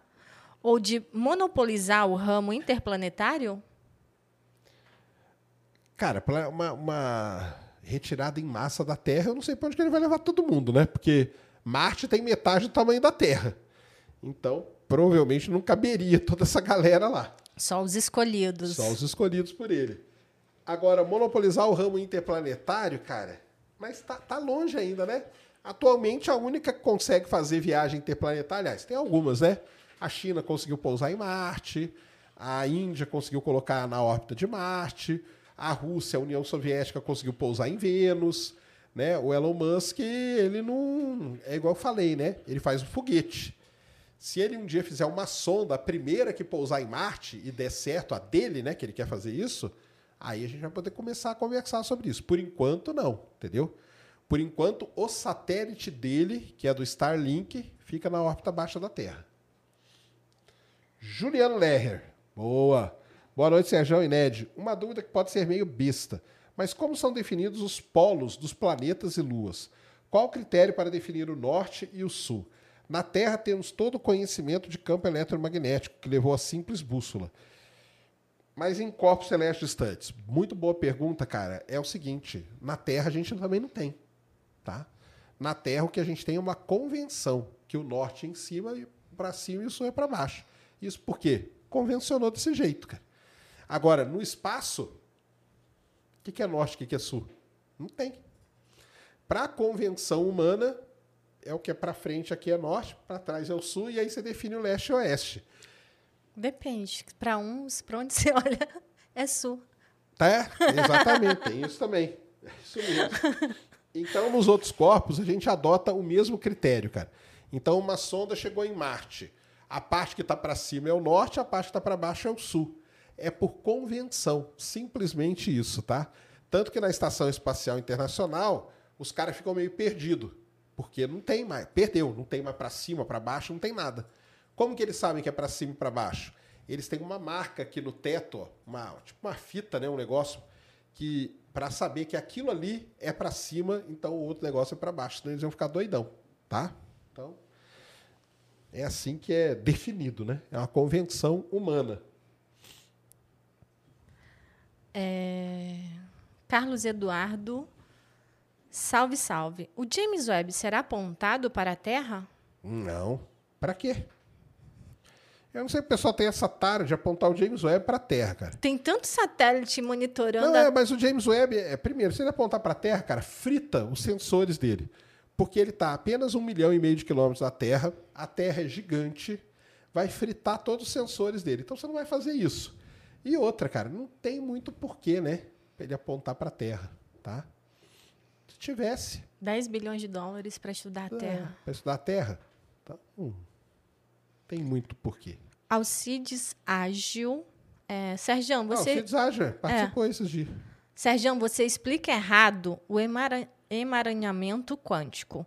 Os dois fótons entrelaçados têm que ser a divisão de um mesmo fóton. Ah, sim. Mas como que eu expliquei? É isso, é. É, um, é, um fo- é que o experimento é assim, né? Você joga um feixe de, de luz e aí você quebra ele, né? Ou seja, eles têm a mesma origem. É isso que tá falando, né? É isso aí. Não pode ser um vindo, um, uma, um feixe de um negócio e um feixe do outro. Então, o experimento é: o cara joga um feixe vindo do mesmo lugar. Aí ele coloca uma coisa aqui no meio que divide. Faz isso. Aí você vai ter um fóton de um lado e o fóton do outro. E aí, quando você medir esse, esse aqui você tira as propriedades. Não é de coisas distintas. É isso, não é? Escreve aí, Alcides. É isso. É, David Bruno Pires. Essa tecnologia de pousar foguete futuramente pode ter serventia para outras naves? Pode ter serventia para todo tanto que tá todo mundo indo atrás disso, né? A, a ULA tá fazendo o o, o se bem que o Vulcan acho que não vai pousar, mas o New Glenn vai pousar, o New Shepard já pousa. É, os chineses têm vários, é, sabe aqueles Hope ali, aqueles saltinhos ali que eu mostrei do do Falcon 9, hoje tem várias empresas chinesas que você acha os videozinhos deles testando ali as coisas, tá? Então, assim, esse é o futuro, cara. Os caras viram que, cara, tem que pousar foguete. Não, não é desperdiçar tudo, entendeu? Ah, Daniel XYZ. Você acha que a SpaceX vai realmente conseguir lançar um serviço de telefone móvel decente com o Starlink? Aparentemente vai lançar em 2024. Muito bem, né? Então, é, a- atualmente, a T-Mobile, né, lá nos Estados Unidos, ela já conecta direto com satélites da Starlink. O iPhone 14 ele vai conectar com o satélite de uma empresa que é pouco conhecida, chamada Global Star. Cara, a SpaceX tem tudo para fazer isso, porque se o cara já tem um satélite e ele já sabe a frequência, já sabe todos os pormenores ali, ele faria um celular legal para poder conectar perfeitamente. Isso aí são rumores, né, que o pessoal fala. Eu, para falar a verdade, será que ele está afim mesmo de entrar nessa área de telefonia? Temos que esperar, né? Temos que esperar. Eu vi esses rumores, tem um pessoal que já até mostra como vai ser o telefone, tem umas imagens e tudo, né? Temos que esperar, cara. Assim, para ele seria sensacional porque ele vai conectar com o satélite dele. Então, imagina, né? Conectar celular com satélite, pessoal, é muito complicado, porque olha o receptor, né? Olha o tamanhozinho do receptor que eu tenho aqui. E o satélite não é a antena que está aqui na esquina aqui do bairro nosso, entendeu? O satélite está a 400 quilômetros de altura, com atmosfera, campo magnético, radiação e tudo. Então é muito complicado, tá? Não é um negócio sim. Porque muita gente, ah, por que, que não conecta, né? O telefone, né? Fazer a transmissão e tal. Por conta disso, tá? Ah, o Alcides, já vi aqui, Alcides. Ele falou, agora sim. Quando você explicou no inteligência, pulou a primeira para. Ah, sim. É, eu não falei, né, que era do, do mesmo Fish. Que é fundamental. Fundamental. Valeu aí, Alcides. Obrigado, cara. Ancedrade, é, é possível utilizar essas naves autônomas pousando na Terra num possível, numa possível estação na Lua ou Marte? Esse é o objetivo, né? Chama Human Landing System. Então, a Starship ali que a gente viu pousando daquele jeito, o lance dela é pousar daquele jeito em Marte e na Lua, tá? E na Lua. Lembra lá a Artemis, né? Lembra da Artemis, né? Então a Artemis, a cápsula Orion, vai até a Gateway, o astronauta vai atravessar, vai entrar na Starship e dali ele vai pousar na Lua. Então, na verdade, essas naves aí que o Elon Musk está fazendo, pior que agora quando eu falo isso eu lembro do Tango. Conhece o Elon Musk? É, essa nave que o Elon Musk está fazendo é para é pousar em Marte na Lua. Aliás, o Toguro, em vez dele falar, você conhece o Elon Musk está tá lançando foguete, ele tinha que falar, você conhece o Elon Musk está pousando foguete? Que é outro nível, né? Aí sim. Carlos Eduardo, é, então, é mais barato lançar e pousar na Terra do que construir uma base espacial no lugar da estação espacial? Não, como que é? Pousar, lançar e pousar na Terra. Ah. Do que construir uma base espacial no lugar da estação espacial. Mas para quê? Não, não é tanto que quando a gente for para a Lua, a, estação vai estar lá na órbita da Lua. Então nós vamos até a Lua e dali nós vamos pousar para a Lua e vamos voltar. Vai ficar fazendo esse, esse caminho. Se é isso que eu entendi, né? Que você quis dizer. Então, se você já está no espaço, as coisas são muito melhores, tá? Muito melhores. Porque o que acontece? Para você vencer a gravidade da Terra, você precisa de uma grande quantidade de combustível.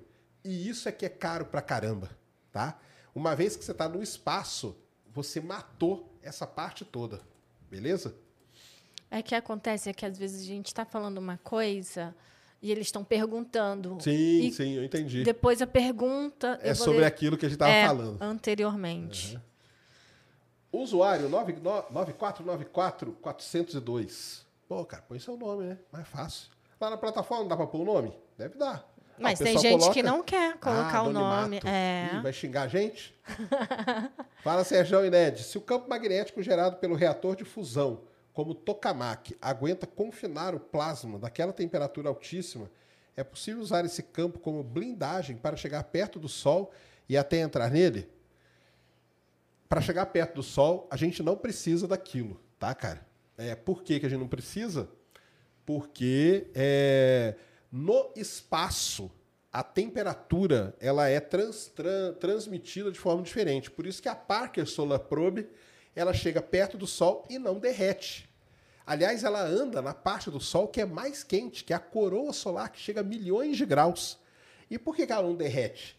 Porque o pessoal estudou, a transmissão de calor é feita por radiação, é diferente daqui na Terra, e eles construíram um escudo de calor, de carbono tal, que aguenta isso.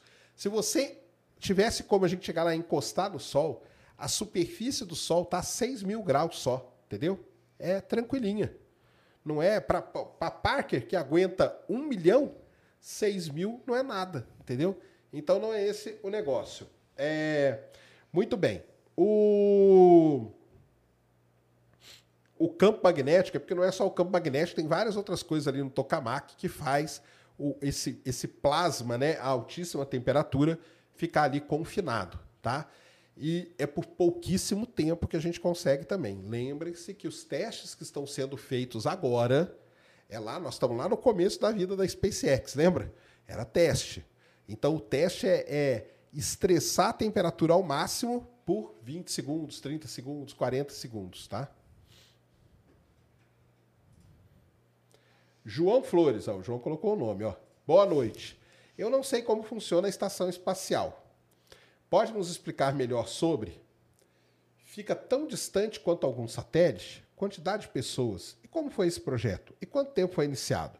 Falando Londrina, aí, conterrâneo de Londrina, no Paraná. Muito obrigado, Acho que, de- Londrina. acho que depois a gente pode até fazer um sobre Vai a ser estação. melhor, cara, a gente fazer um responde sobre a ISS, cara, porque Tem muita coisa são para 20 falar. anos é. de história, entendeu? Mas dá para fazer É. um resumo rápido. O resumo é o seguinte: bem, ela fica aos seus 300 e pouco, 400 quilômetros de altura. 400, 400 e pouco. É, é um pouquinho mais, um pouquinho É. menos ali, variando.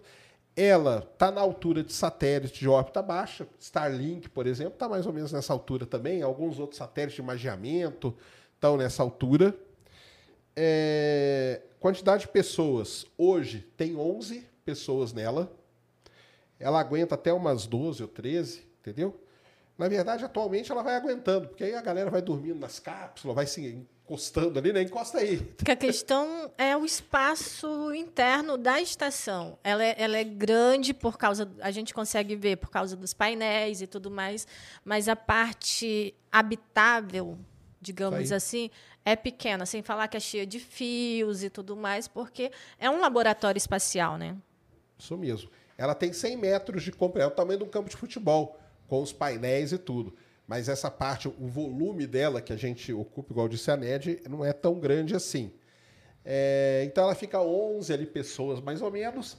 Ela começou a ser construída em 1998, quando eles colocaram em órbita ali os dois primeiros módulos. E a primeira tripulação, a Expedição 1, foi no ano 2000. É 2000, né? Acho que é 2000. A Expedição 1 foi para lá no ano 2000. Então faz 22 anos que a gente tem uma presença contínua no espaço. E aí tem todo o esquema, como ela foi sendo construída, tem toda uma sequência, tem a parte russa, tem a parte americana, depois veio o módulo japonês e acoplou ali, depois tem o módulo europeu também e acoplou ali, tá? Teve o Brasil que teve o Pro, aí vai, pô, vale a pena o Responde, só pra gente contar a história do Brasil. Tem muita coisa. Tem velho. muita coisa. Não, sem falar como que toma banho, se é verdade que Como eles toma tomam banho, xixi como vai no banheiro. deles. Exatamente. Os problemas que já teve, os, os- as emergências que eles têm que sair correndo e entrar nas cápsulas, ele ficar ali quietinho, entendeu? A cápsula que furou e, e o vazamento foi para a estação. Exato. O dia que eles cortaram toda a cobertura lá de calor na, na unha, quase. Tem muita coisa para falar da Tem. ISS. Nós vamos fazer um responde só sobre a estação, tá? Aí dá inclusive para falar também da Mir, dá para falar também De da todas. É, Skylab. isso. Ah, é- esse aí é o aquele usuário, não sei o que, Daniel Ah, Pena. Boa, Dan- agora Aí, sim, agora sim, tem aí show de nome. É, a gente pode fazer um sobre estações espaciais. Isso. Isso aí. Daniel Pena, eu já pensaria em acoplar uma hélice no topo. É, acho que quando eu estava mostrando os Voltando? boosters. Isso. Uma hélice do topo, cara. O- Dá certo, não. É, não sei, depende do projeto. A- Não, o o pro- Electron, por exemplo, é um paraquedas. Ele, É, o Electron é assim, né? O booster dele volta, aí abre um paraquedas. Aí vem um helicóptero. aqui tem um, tipo um gancho. E aí vem um piloto muito fodástico, de um helicóptero, helicóptero voando, para enganchar o gancho do helicóptero no gancho do. do- do antes que Electron. ele caia. Exatamente. É foda. O negócio de recuperar o Electron é um negócio de outro mundo também. Não, e o piloto tem que Ó, O ser, piloto tem que ser muito sangue, foda, meu. Tá sangue doido. frio, né? Porque está no helicóptero, é vento, é não sei o quê, entendeu? E tal, e, e o, e o negócio fica balançando aí. Exatamente. Tá louco. É, Daniel Pena, o centro de gravidade desses foguetes ficam na base, certo? Mais ou menos, tá? No, no cabo da vassoura fica no Isso. centro. É, então. Mas é porque no foguete é pior do que o cabo da vassoura por causa disso, cara. Ele. O, o foguete, quando ele volta, ele volta com um tanto de combustível. Aí ele queima um tanto para fazer. É porque assim, o cabo da vassoura foi um lance para o cara estudar a física ali das forças e tal, beleza? Depois você passa isso pro foguete. Aí o foguete vem descendo, ele tem um tanto de combustível. Aí os caras descobriram que ele tem que fazer um negócio chamado entry burn, que é quando três motores. ah, Como que eles descobriram que é três? Testando, explodindo. Três motores são ligados por 20 segundos. Três motores ligados a 20 segundos no momento certo reduz a velocidade a ponto das grid fins conseguirem controlar, estabilizar ele e no finalzinho ali, quando ele vai pousar na balsa, ele tá vindo aqui, ó, e a balsa tá aqui embaixo. Ele tem o entry burn lá em cima e depois ele tem um landing burn. Lembra, o landing burn não é em cima da balsa, tá? É um- uma determinada altura calculada, ele queima os motores de novo para poder pousar. Então, como que faz isso? Explode muito foguete, derruba muito cabo de vassoura. Mas aí que você falou é verdade mesmo. Mas tem essa diferença. Quem, quem foi que chamou de cabo de vassoura? Que cabo de vassoura foi o Rogozinho. Rogozinho. É isso aí. Por, por isso que ele falou mesmo, de cabo de vassoura por causa disso. ó. Porque ele sabe da física ali.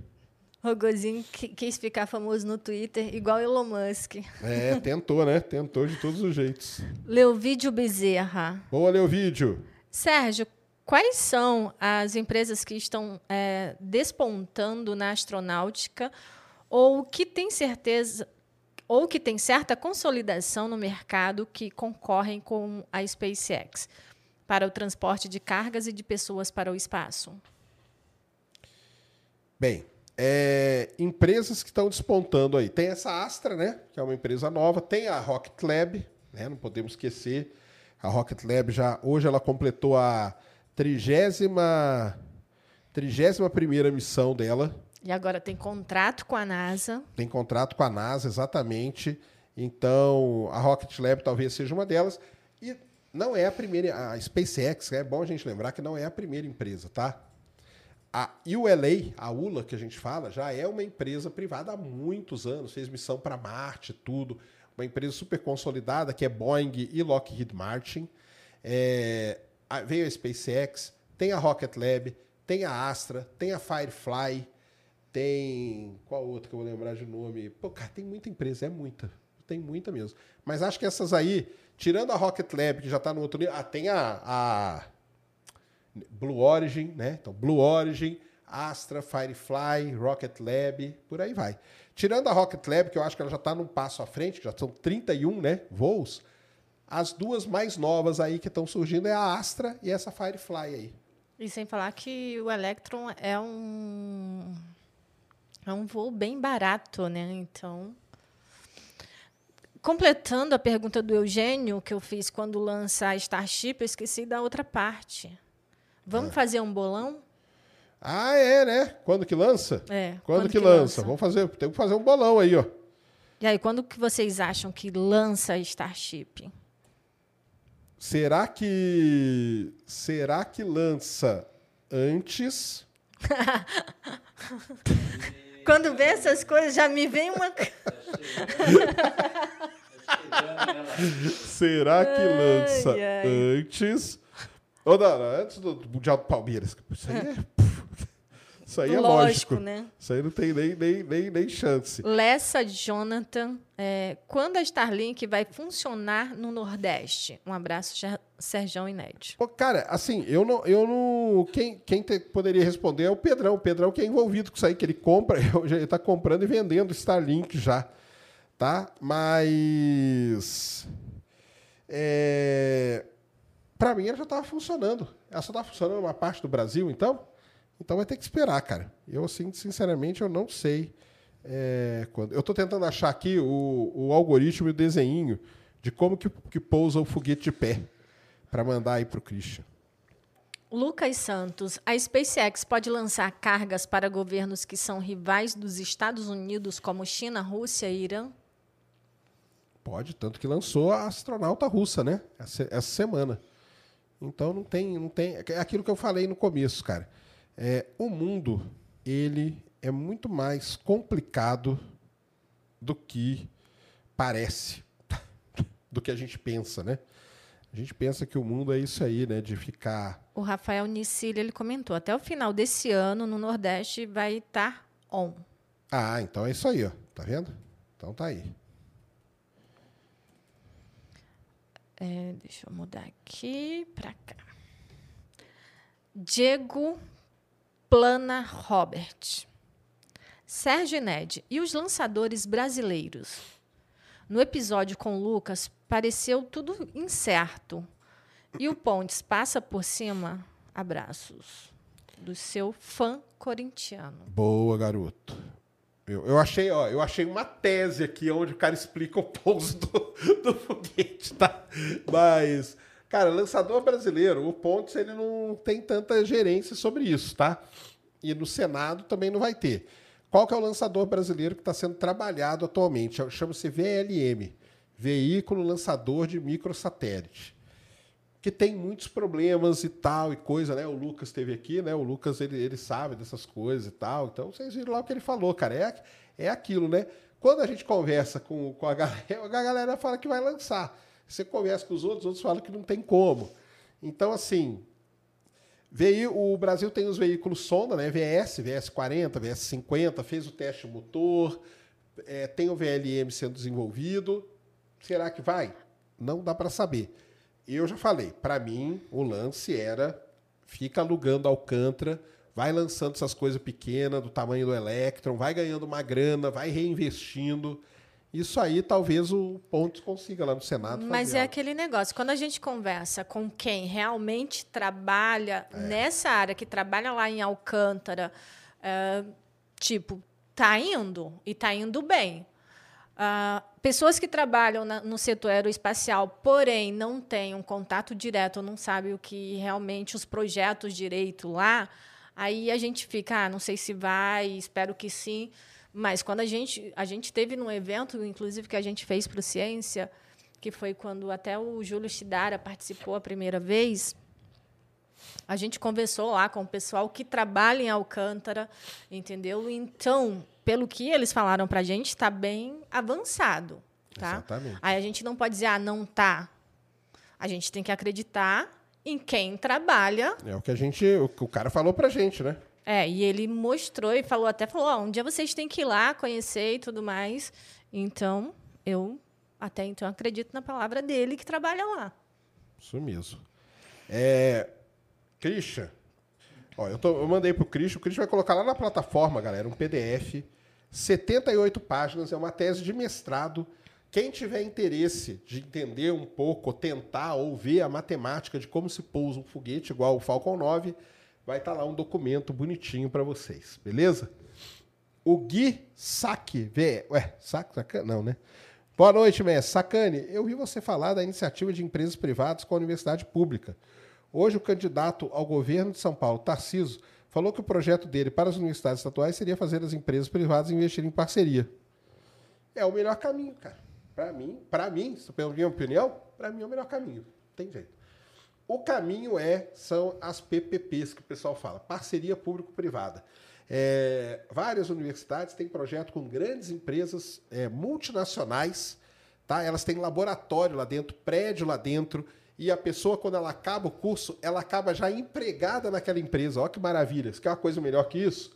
Então, é, é esse aí, ó. Tá? Eu, eu acho que tem que ser isso mesmo, investir nessas parcerias.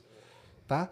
a, a, as empresas elas ganham muito com o conhecimento que está sendo desenvolvido nas universidades. Então, por que não, né? Elas, elas investirem ali. E outra, né? Elas trazem problemas reais para a gente trabalhar. Isso é muito legal, tá?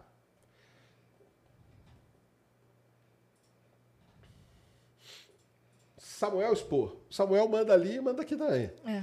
Salve, Sérgio Ined. Sacane, como explicar para os para os fanboys da SpaceX que, apesar de ser uma empresa privada, ela também é suscetível a dar scrubs, assim como a NASA e qualquer outra agência, tirando, tirando os russos, porque os caras são malucos. Cara, então, é, é difícil, né, cara? Porque o cara ele tem que entender que tudo é foguete. E o foguete, o Elon Musk hoje ele ia lançar é, uma carga comercial. Você acha que ele vai colocar o, o, a carga em risco por, por mínimo que seja, vai perder uma grana? Ele não vai, cara. Então é, é simples, cara. Não tem essa. Pode ser privado, pode ser público, pode ser o que for, cara. vai colocar em risco o seu foguete, embora ele seja multibilionário, o foguete é caro de todo jeito, até para ele. Ele não vai explodir um foguete se tiver o menor risco de explosão, o menor risco de dar errado. Então essas coisas são calculadas, pessoal. Isso não importa se é o governo que está fazendo, a empresa A, B, C, D, qualquer uma. De... Esses riscos são calculados. A, a ULA, a ULA, né, que a gente fala, quantas vezes a gente já não viu o scrub delas seguidos, assim, três, quatro? É, isso, cara, porque o foguete ele tem todos os parâmetros ali que garantem a segurança de voo. É a mesma coisa. Você entraria num avião que, pô, aquela empresa ali, ó, ela decola o avião dela e cai. Ah, ela decola de qualquer jeito e cai. Você nunca ia entrar. Só decola um avião se tiver tudo seguro, passado, repassado e tal. Foguete é a mesma coisa, não importa de quem seja. Então, é só falar isso. E esse negócio do russo aí caiu por terra. Você estava fazendo uma transmissão. Ah, esse aqui vai de qualquer jeito porque na Rússia não dá scrub. Aí, lançamento adiado. Exatamente. Acontece nas melhores famílias, né? sabe, até nas russas. Brunão Souza. Sérgio, se o Elon Musk estivesse no Ciência hoje, qual pergunta, o que você mais queria ouvir a resposta? Quanto que nós vamos para Marte? Isso aí, Ah, essa aí, ele- essa ele aí ela tem na dizer- ponta da língua, eu sei. Ele, ele ia dizer, ele ia, andar, ele ia dar até o, o endereço das ruas. Exatamente. Eu ia perguntar para ele, cara, se ele não quer trazer o Hubble de volta e colocar num museu. O que, que ele acha disso? Eu acho que ele já propôs isso para a NASA. Dá, vamos Eu ver. acredito. Eu perguntaria algo assim. E você, Ned, que perguntaria? Se ele tivesse aqui? É. Ah, não, eu ia perguntar se ele queria vir aqui. Entendi. O Cris a gente sabe, ia perguntar se É. eu ia colocar alguma coisa para achar o Mundial do Palmeiras. Esse aí eu já sei que tem, né? Então, tá chegando. Então, Eu acho que isso, cara. Talvez trazer o Hubble, ou de. Se ele tem a vontade de investir em alguma coisa, fazer uma sonda interplanetária primeiro, entendeu? Para Júpiter, para Saturno. Ou, quem sabe, mandar alguma sonda para pousar numa lua congelada dessa. Será que ele não tem esse interesse? Eu perguntaria coisa mais Eu ia assim. perguntar se ele iria para Marte. Porque eu só vejo ele querendo mandar os outros para lá. Se ele teria coragem, né? É, porque inclusive a treta dele com o Degrasse é isso, né? Que o Degrasse falou que só ia se o Elon Musk mandasse a mãe dele. Porque aí, É. para mandar a mãe, é porque ele confia mesmo de. Tá seguro. É. Meu bolão pro voo orbital do Starship é depois do SLS. E a NASA, mas a NASA não tem nada a ver com isso, cara. Brunão, ele é encafifado com a NASA liberando. É, a NASA não libera, não tem nada com isso, não. Ah, Lucas Santos. A SpaceX hoje tem os foguetes mais avançados que qualquer outra nação do mundo? Com certeza, né, cara? O Starship, ele é um avanço gigantesco, é um, é um foguete movido a metano, né, que a gente fala, né? É metalox que o pessoal fala. Metano e oxigênio líquido.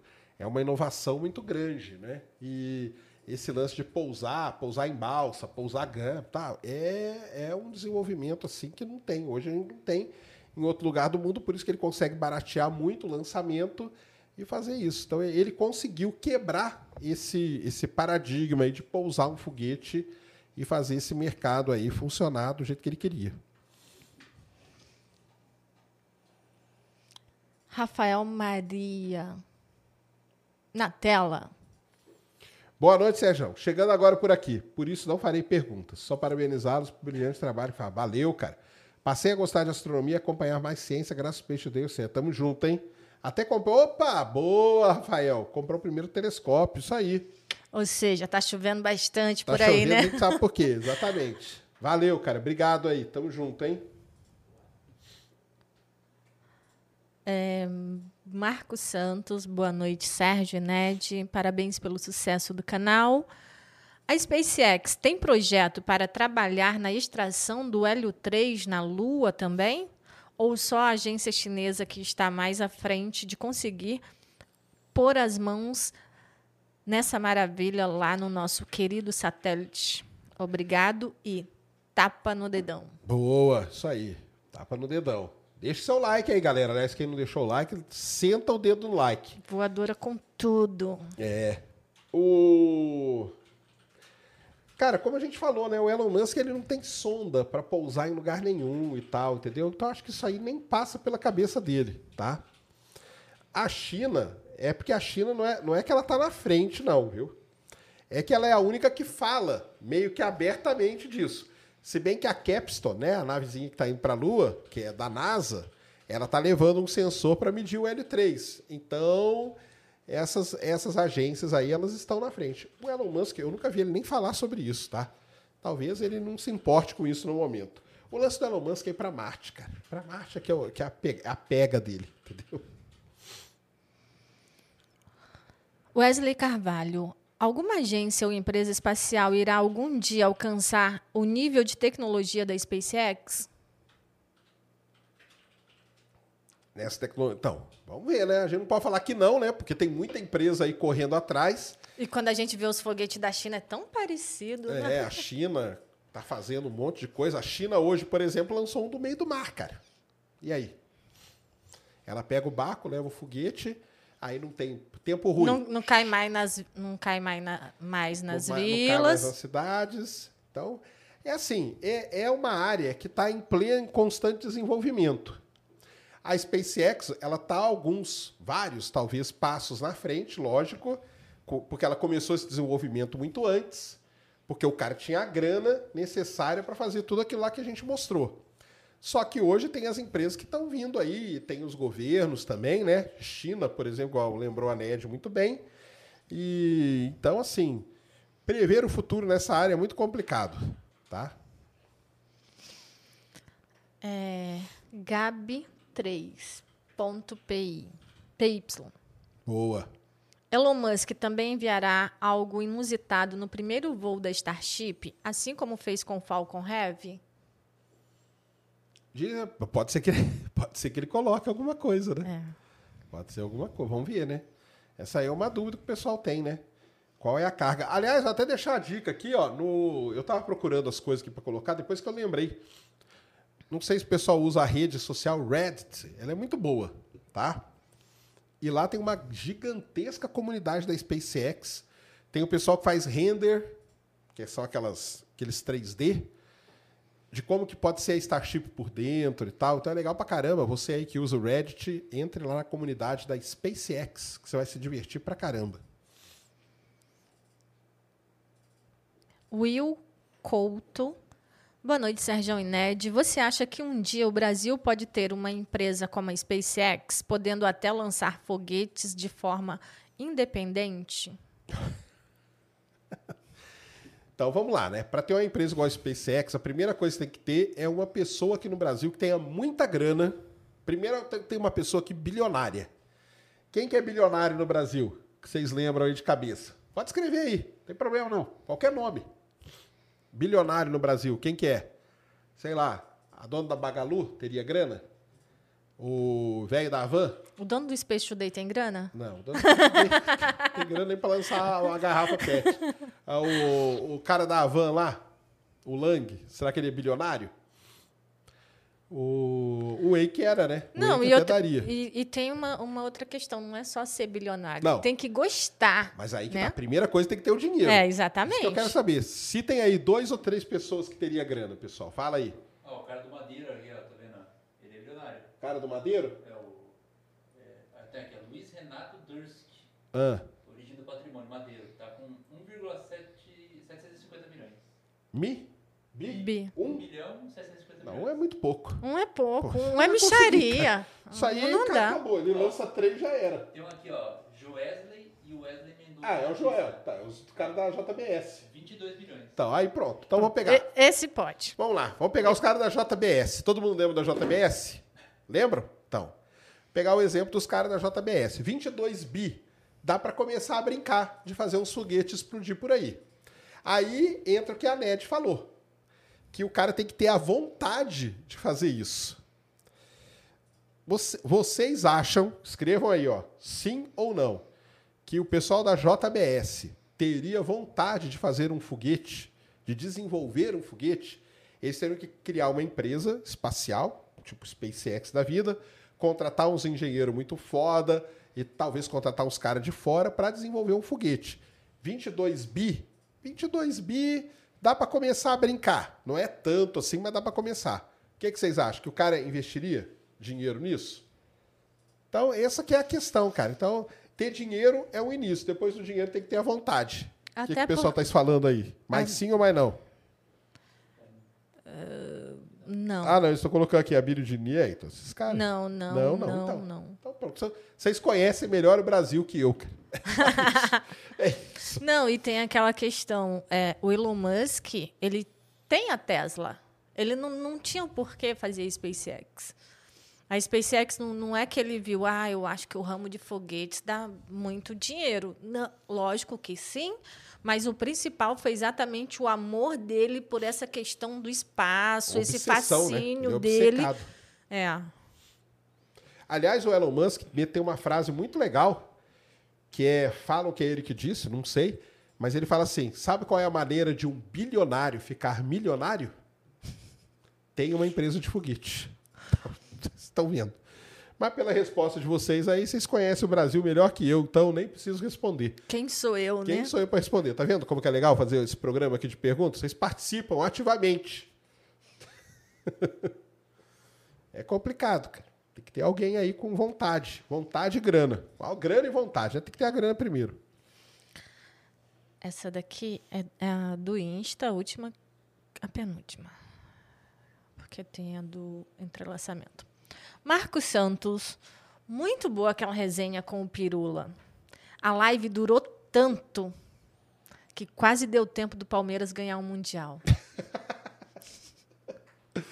Vai ver que é isso. A gente ficou esperando, esperando. Ah, agora eu entendi por que você, o Pirula querendo é, continuar eu falei, vamos falando. acabar né? logo. Vai que, vai que acha e acaba a piada, né? Pô, haja pirula pra chegar no Mundial do Palmeiras, viu? Por isso que você quis encerrar tão cedo, né? Claro, claro. O que, que é cinco horinhas de live? Corinha não é nada. Fora mais quatro horas antes, que foi o, a live que a gente fez lá no Space Today. Ó, Eu vi aqui, o Leandro aqui perguntou aonde que tá o Tesla. O link tá lá na plataforma, tá? Então, galera, tudo que a gente mostrou aqui, nv99.com.br barra ciência sem fim. Tem um negócio lá chamado links úteis. O Cristo está colocando tudo lá. Os vídeos, os links que a gente mostrou aqui, aonde que tá o Tesla, a tese do cara explicando toda a matemática do pouso. Tá tudo lá para quem quiser se aprofundar, se divertir e tudo mais. Então, assinem, eh, entrem aí, né? Se inscrevam na plataforma, tá? E o link tá na descrição. O link para você acessar a plataforma está na descrição aqui da, da live. Andrelin. E aí, Serjão?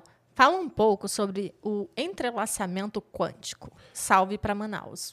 Boa. Ah, falaram aqui que a frase é do dono de Fórmula 1. Pode ser também, que é outra coisa que vai dinheiro pra caramba. Cara, então é o entrelaçamento quântico aí, até o Alcides aí ajudou a gente, né, para poder ajudar a explicar, porque o que aconteceu essa semana, só para quem não tá sabendo, foi a semana aí do, do dos prêmios Nobel, né? Então teve o Nobel de Medicina, Nobel de Química, Nobel de Física, Nobel de da Paz e de Literatura.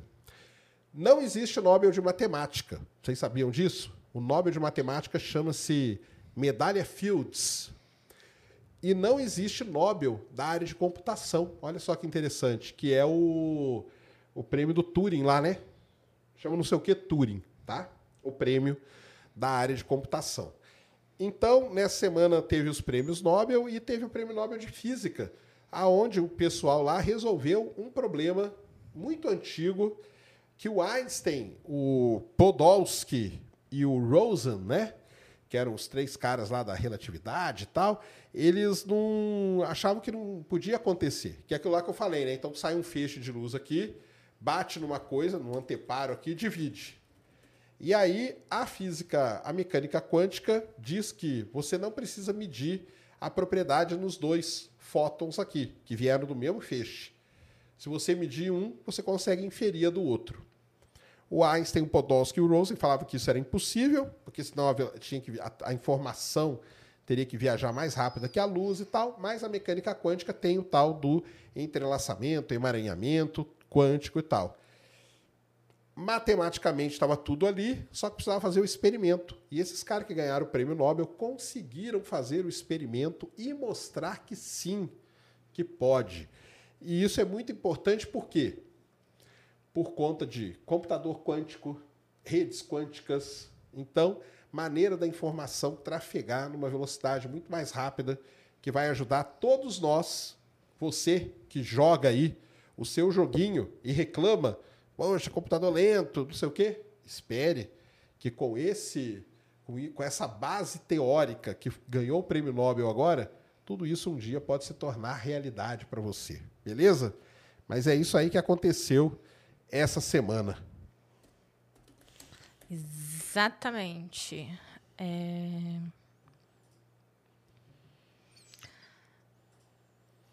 O John Lima perguntou aqui para mim assim, ó, como você dá aula de astronomia se você não tem formação acadêmica na área? Muito boa pergunta, cara. Excelente pergunta. Pelo seguinte, eu não dou aula de astronomia numa faculdade, aonde ela exigiria de mim uma formação acadêmica tradicional e tal, e não sei o quê. Mas, por exemplo, tem muita gente que dá aula de coisas que a pessoa não foi formada para aquilo, né? Várias áreas, várias e várias, e milhares de áreas, tá? Então tem gente que dá aula de astrofotografia sem ter sido formado em fotografia. Tem gente que dá aula de edição de vídeo sem ter sido formado em edição de vídeo, entendeu? Porque eu criei um curso meu que é no, no nível que eu consigo ensinar baseado em várias coisas e com isso eu consigo dar essa aula. Até por isso porque eu não dou aula em faculdade de astronomia, beleza? Beleza. É, Coletinha. Por que o motor de dobra é ainda ficção? Iria mudar como vemos o universo? O motor de dobra é ficção que a gente não consegue controlar, justamente a dobra, né? A dobra que a gente não consegue controlar. Mudaria o universo? Não sei se mudaria o universo, mudaria a viagem, né? A gente acessaria outros cantos do universo muito mais fácil. Eu não entendo muito. A Ned deve manjar mais de motor de dobra do que eu. Porque ela é tracker. Eu não, não entendo, eu não sou Star Trek, cara. Eu Ele não nada. gosta, gente. Eu não gosto de Star Trek. Não gosto. É que eu Ninguém- nunca vi. Mas Ninguém é perfeito, né? Ninguém, ninguém é. Às vezes é corintiano, não gosta de Star Trek. Fazer o quê, né? Exatamente. Mas aí o motor de dobra é isso, né? De alcançar a velocidade da luz e com isso você dobra o espaço-tempo, porque é aquele é aquela brincadeira que o cara faz no interestelar, né? Então você dobra o espaço-tempo. Quando você dobra o espaço-tempo, você não precisa mais viajar aqui em cima da mesa para chegar do outro lado. Você dobrou, você faz uma trajetória muito mais curta. Então, assim, basicamente é isso. Mas lógico que é ficção, né? Porque a gente não controla isso, tá? É, Evandro Cabral, os telescópios confirmam a expansão? Sim. Como que a gente confirma a expansão do universo? A gente começa a medir galáxias. Então, o cara vai lá, observa Andrômeda. Pega ali Andrômeda, faz o espectro dela, compara com o espectro padrão que a gente tem. Com isso, você calcula o redshift, que é quanto que a galáxia, o espectro dela, está desviado para o vermelho. Beleza? Vai lá no gráfico, com isso você calcula o H0. Né? E aí você vai lá no gráfico e coloca Andrômeda, que está a 2,5 milhões de anos, está a uma velocidade de expansão de tanto. Beleza? E aí você vai. Andrômeda, M87, 50 milhões de anos. Pá. A outra, 200 milhões de anos, 300 milhões de anos. Quando você faz isso, quando você põe todas essas galáxias num gráfico, sabe o que, que acontece? Ele mostra direitinho que o universo está expandindo. Isso quer dizer o quê? Quanto mais distante uma galáxia está, mais rápido ela se afasta da gente. Beleza? Semana passada saiu um trabalho que os caras fizeram isso para 1.600 galáxias de uma vez. A- a- a- o lance da expansão acelerada do universo foi feita com 30, 39, tá? Então, e, e se comprovou mesmo a expansão do universo.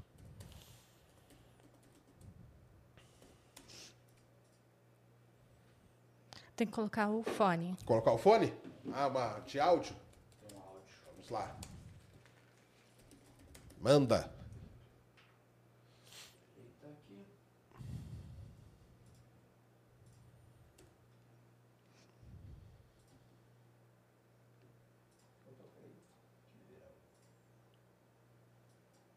Eu tenho um colega que trabalha na base de Alcântara, que ele me falou que sempre tinha dois grupos lá.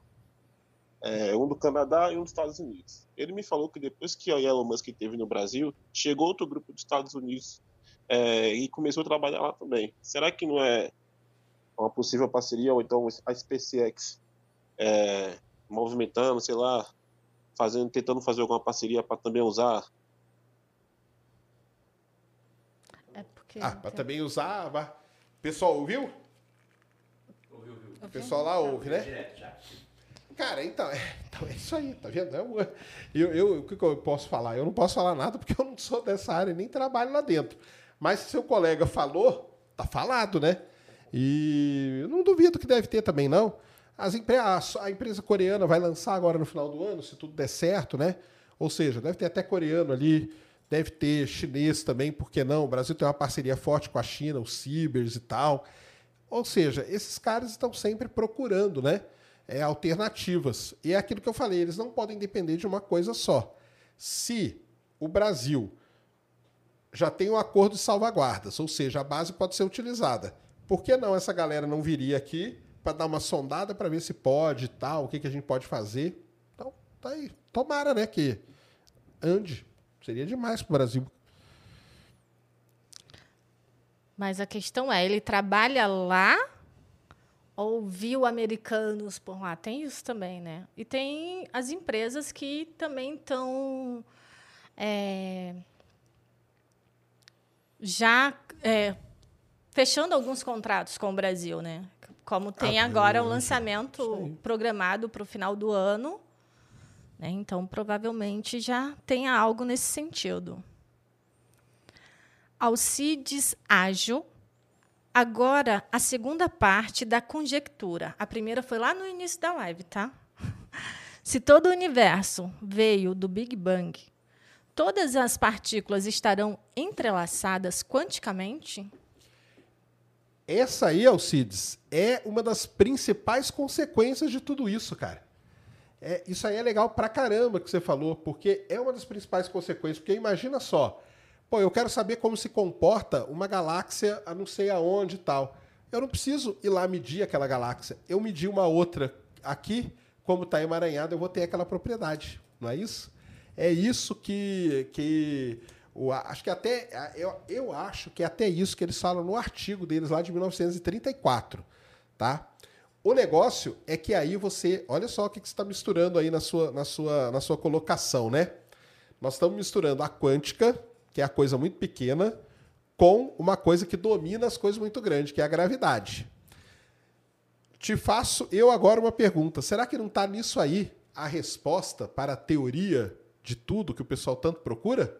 Será que não está por esse caminho aí? Que é unir né, a, a gravitação, é a tal da gravitação quântica, né, que a gente fala, que é unir a gravidade com a, com a quântica? E aí? Fica aí, ó, pra gente discutir, hein? Isso aí daria um- umas 10 horas num, num boteco, hein? Daria um Nobel. Ó, pô, não, se o cara encontrar É, isso, é então. Nobel na, na, na certa, na hora. Na hora mesmo. É tá? do Brasil, Nobel. Mas é uma coisa muito interessante isso, cara. Henrique Falchini. Sérgio, vi no Instagram um, um telescópio que volta para a Terra pousando igual a- na SpaceX. Existe mesmo? Um telescópio? Eu não conheço, cara. O único telescópio que pousa é num avião. É, vai ver que é esse, é o Sofia. É, Pode ser esse. no avião, tá? É um Que avião. aí é o Sofia. Isso aí. É, John Lima. Sérgio, como você dá aula. Ah, eu te mandei, você já leu essa. É da aula de astronomia. Se você Vou não pegar ast- aqui, ó. Vou pegar o Rockland aqui, ó. É, eu tô pegando aqui pela sequência. Ah, tá. Ah, é, tá, porque, porque o meu aqui tá na sequência também. Mas pode ir lá, vai lá. Alcides Ágil. É porque o seu tá na sequência já no final. Eu tô pegando os Entendi. que. Entendeu? Se o universo vem do Big Bang, Essa aí já então respondemos. todas as fotos do universo estão emaranhadas. É que você leu antes de chegar na vez. Pode ler da Rocketlandia. Mandou Agora cincão aqui, ó. Salve, e Ned. Um assunto curioso. O campo magnético da Terra está se comportando erraticamente. Os cientistas não sabem por quê? Eles sabem mais ou menos por quê, tá, cara? Existe dentro do, no interior do planeta Terra, ali pelo manto inferior, núcleo externo, existem determinadas. Determinar, não é uma coisa homogênea, tá? Não é aqui igual a gente vê no livro ali da oitava série, né? Tudo vermelhinho, tudo magma, bonitinho e tal. Não é assim. Então você tem bolhas ali no meio, você tem pedaço de placa tectônica que vai que vai, uma placa vai entrando embaixo da outra, tem pedaço que é tão resistente que ele resiste, ele não derrete e vai embora. Tudo isso cria anomalias e essas anomalias ali acabam criando variações no campo magnético. Então, assim, a gente tem ideia de por que, que o campo magnético se comporta de forma errática. É porque o interior da Terra não é bonitinho, homogêneo, como a gente pensou. Então você tem variações, tem lugar que tem mais magma, tem lugar que tem menos, tem lugar que o magma está numa densidade, tem lugar que está em outro. O núcleo também externo, ele não é, ele, embora ele seja esférico, mas ele não está bonitinho assim, ele está mais abaulado para um lado do que para o outro. Tudo isso causa essas variações. Beleza? Beleza. Flávio Luiz. Sobre o vídeo A Verdade dos OVNIs da Ucrânia, a análise do professor renomado só se baseia em que é conhecido. Entre aspas, explicou o que conhecemos só e deduziu o que seria mais do mesmo. Flávio, cara, discordo de você. Por que, que eu discordo? Porque é o seguinte: o Aviloeb, ele não é que ele explicou, cara. Ele calculou, entendeu? E, e é uma coisa muito simples, é aquele negócio que eu falo em várias vezes o pessoal até ri da minha cara, né? Cara, se um OVNI, um disco voador extraterrestre, ele tá vindo para a Terra, primeira coisa, desconsidere tudo que é mágica e ficção, tá? Isso aí a gente não vai ensinar, aí acabou, aí pode ser qualquer coisa. Se um objeto de tantos metros, ele começa a interagir com a atmosfera terrestre, é isso que o Aviloeb calcula lá, isso vai encandecer, vai gerar uma, uma, uma frente de choque ali, vai gerar uma onda de choque, essa onda de choque vai brilhar na luz visível. É exatamente isso que o cara faz, ele faz a conta. Ele não, ele não leva nada para o lado, ah, eu conheço ou, ou desconheço. Ele pega o que os astrônomos ucranianos mediram e com aquelas medições ele calcula qual seria o efeito. Então, se é aquilo que o cara mediu, teria que dar um efeito óptico visível de um tamanho gigantesco, que todo mundo ia ver. É isso basicamente que ele está querendo dizer. Então, ah não, mas é porque a nave ela usa o motor de antigravidade. Aí você está indo para mágica e para ficção. Isso aí não existe, cara. Você- qual que é, qual que é a, a coisa fundamental da física? A física, as leis físicas, elas valem igual em todo o universo. O resto, a gente vai para outra área. Então, baseado nisso, é feito toda a conta e tal. E aí ele fala, cara, o objeto não é daquele tamanho, o objeto não é naquela velocidade, o objeto tá não brilha por conta daquilo e daquilo que ele vai explicando lá. É só Sérgio, isso. ainda tem aquela questão. A Biloeb, ele procura vidas extra- extraterrestres. Ele é uma daquelas pessoas, cientistas, que acredita, tanto que ele está buscando, está procurando, só que ele não vai dizer que é uma coisa que ele constatou que não é. Tanto que, para quem não sabe, ele é o cara que fez lá o artigo falando que o Oumuamua seria uma, uma nave alienígena, né? Isso aí. E o que ele fala lá nesse artigo aí, onde ele pega os dados do ucraniano, é um negócio muito legal. Ele fala assim: é isso que eu falei, né? Só que ele fala com outras palavras. Ele fala, galera, a gente tem que ter o pé no chão. Então vamos fazer análise com as coisas que a física funciona. O resto, cara, é magia, é outro mundo, é outra coisa, é ficção, entendeu? É tipo, você tá vendo muito filme. Pra não, porque o negócio tem um motor antigravidade. Não, porque ele chega ali, ele cria um escudo protetor e aquilo deixa ele invisível. Isso não, isso não existe, igual dizia o padre Quevedo, né? Isso não existe, entendeu? Então, baseado na física, que são leis físicas que valem no universo inteiro, ele faz as contas que ele faz, entendeu? Por isso que eu discordo um pouco do que você disse.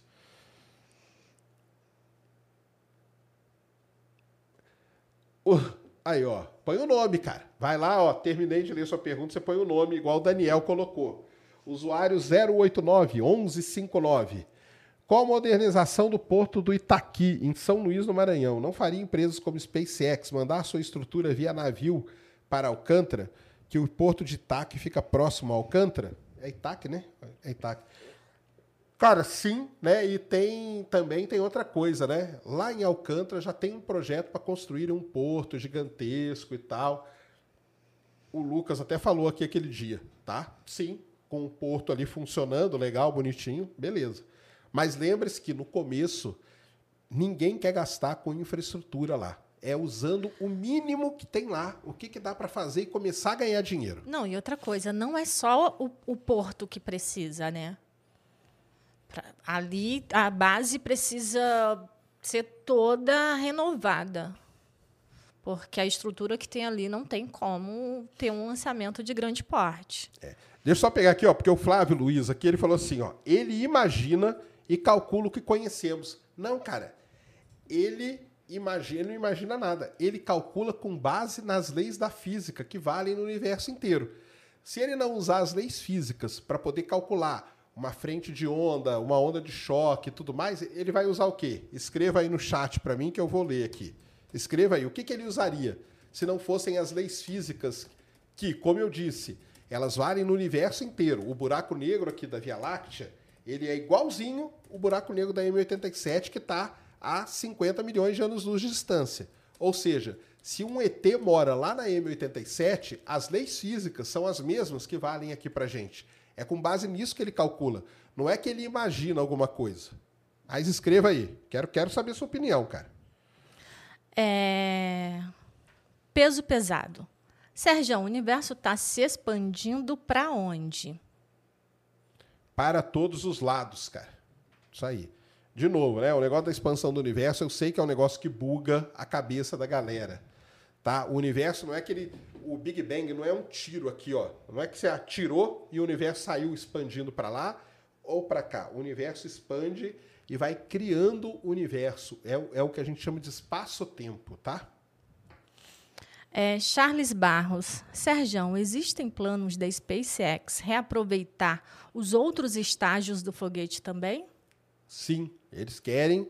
Eles, eles, não só aproveitam o primeiro estágio, eles aproveitam a coifa. Aliás, a coifa é até legal, não mostramos, mas eles descobriram que nem precisava pegar ela de barco. Ela, ela molhada mesmo, deixa ela cair no mar. A gente vai Mas ele- eles continuam recuperando? recuperam, É porque eles não, eles não falam mais Não né, sobre a recuperação da coifa. É porque eles desistiram dos barcos. Falou, ah, não precisa, cara. A coifa cai ali molhada mesmo, a gente recupera ela. E o segundo estágio, sim, existem planos de se recuperar o segundo estágio, tá? Isso aí. Hã? É isso? Isso. Deixa eu ver aqui se o, se o Flávio vai escrever mais. É treta, né? Não, não é treta, não. Eu gosto de saber da ideia, porque ele falou, não, ele imagina e calcula com. Não é que ele calcula com o que a gente conhece, tem que Não, ser. ué. e o pior assim. Vai calcular com o quê?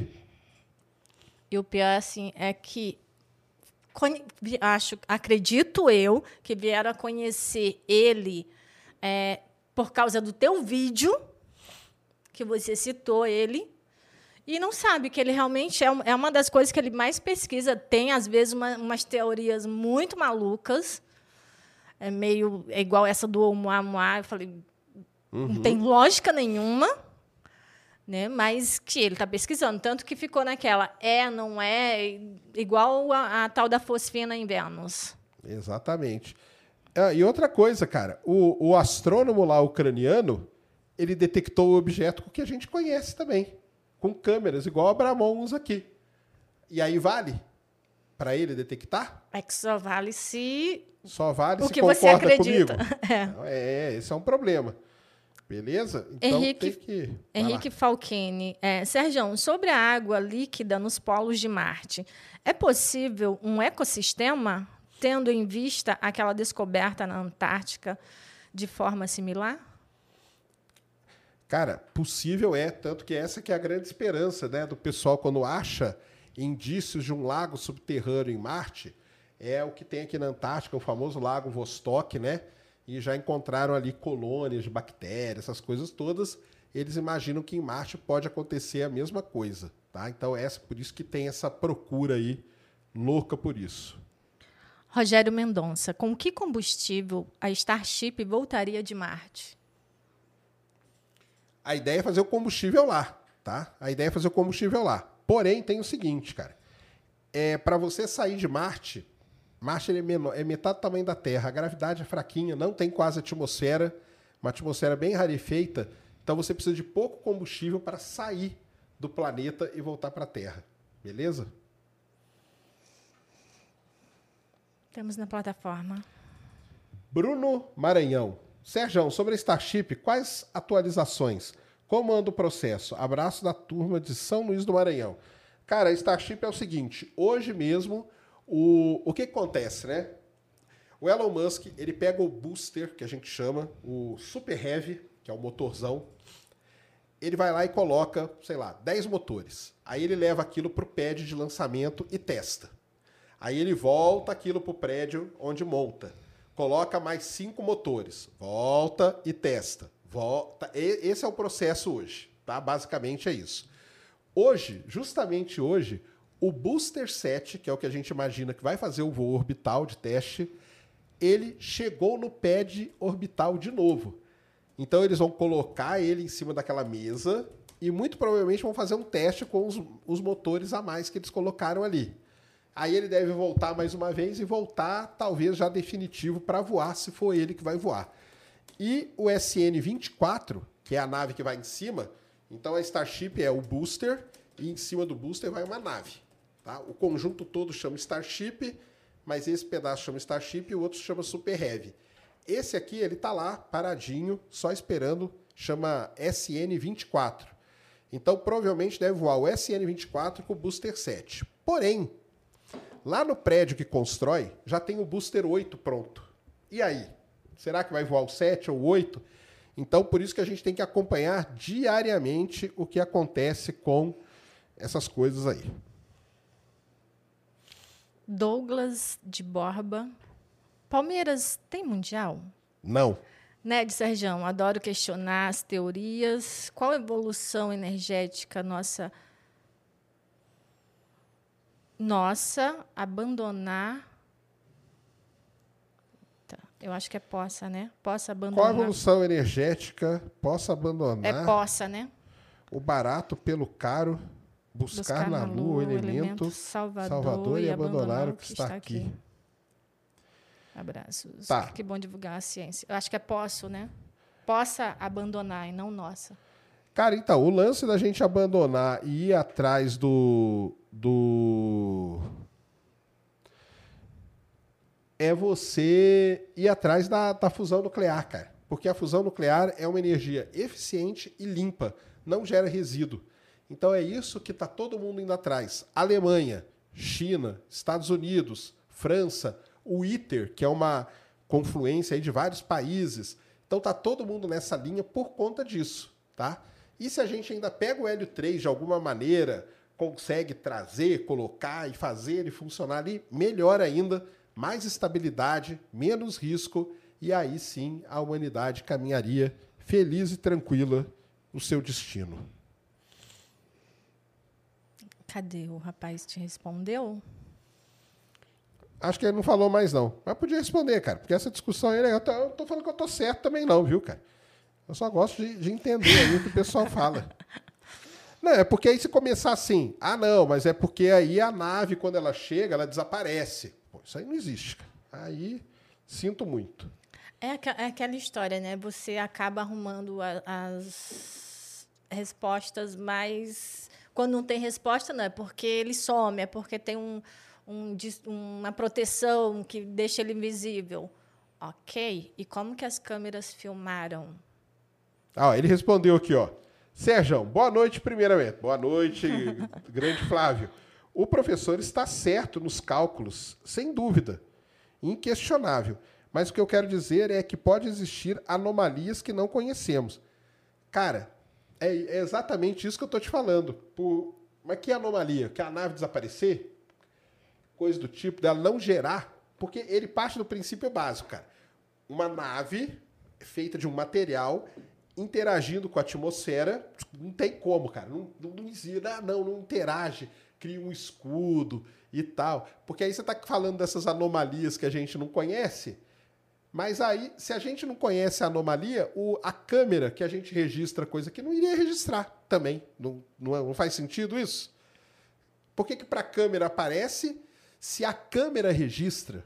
Ela, o objeto ele tem um albedo, ele tem, né, que a gente é um brilho, né? Ele tem, ele tem um albedo. Pelo albedo você consegue calcular várias propriedades e daí você consegue fazer as contas.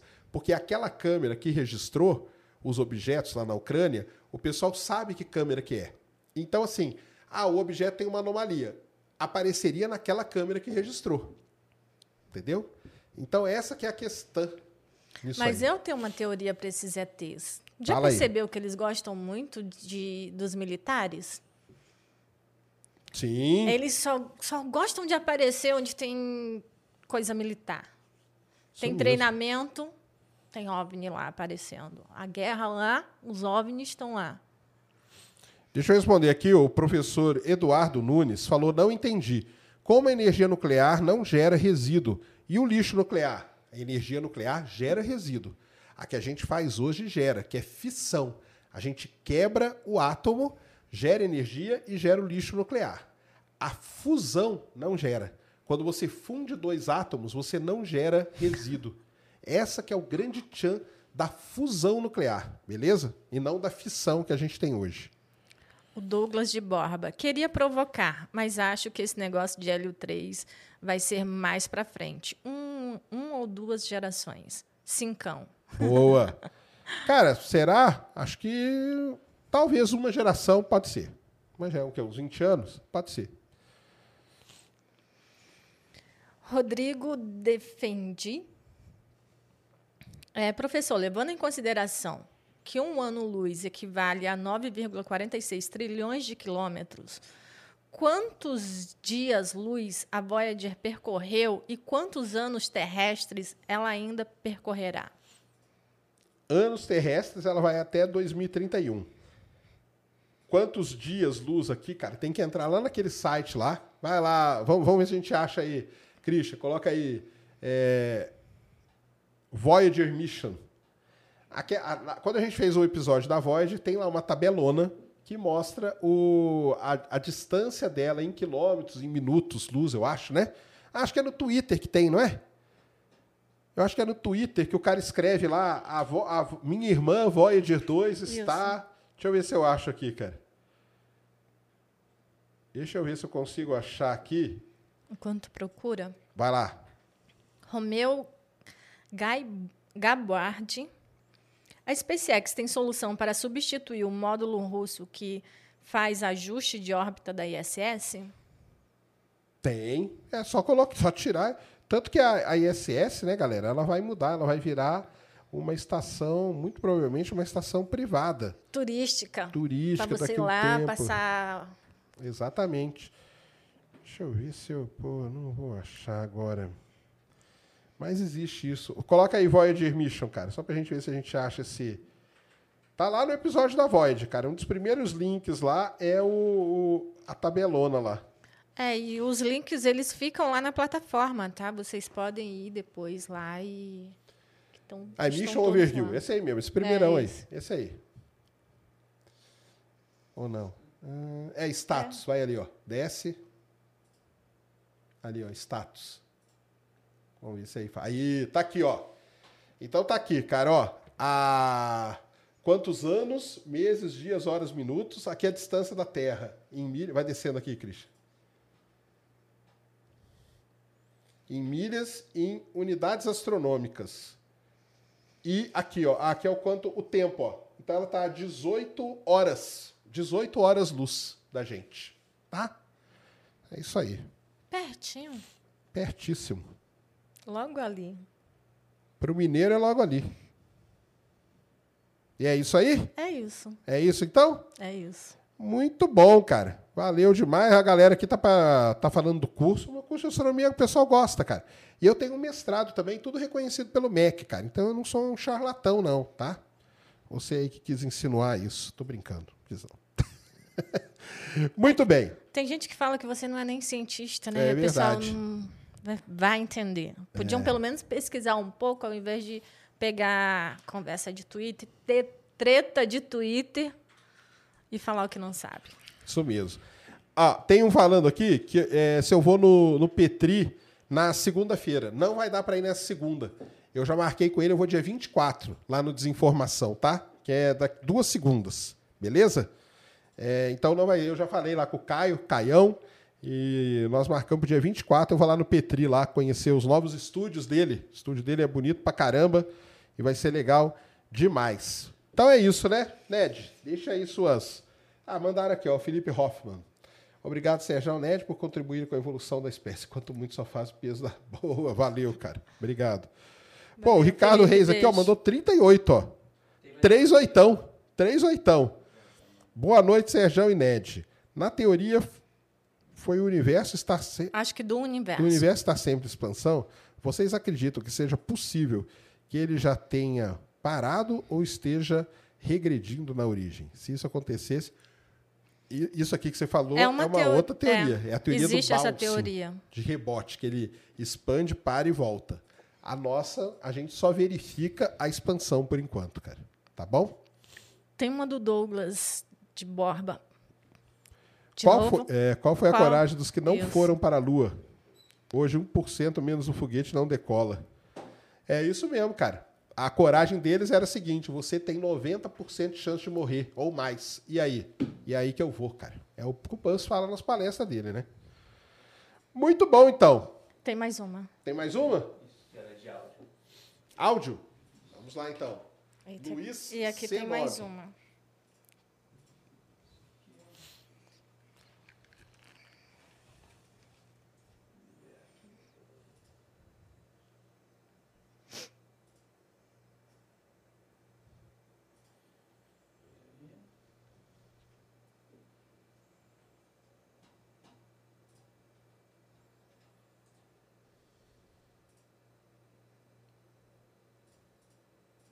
Ouvindo, não. O pessoal lá tá ouvindo?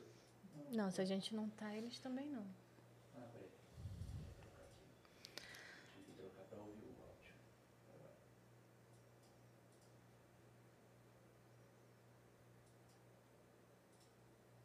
É, enquanto isso, Emerson Arcanjo. Boa noite, Sacane Ned. Já foi descoberto onde vai parar o plasma expelido por um buraco negro? Será que o plasma de Sagitário A poderia causar é, estrago em nosso sistema solar? Cara, existe uma teoria para isso, que é a teoria do buraco branco, né? Que é, seria a saída do buraco negro. Não achamos nenhum buraco branco ainda. Muito provavelmente essas coisas ficam presas ali dentro do buraco negro na singularidade, tá? Enquanto a gente não achar um buraco branco.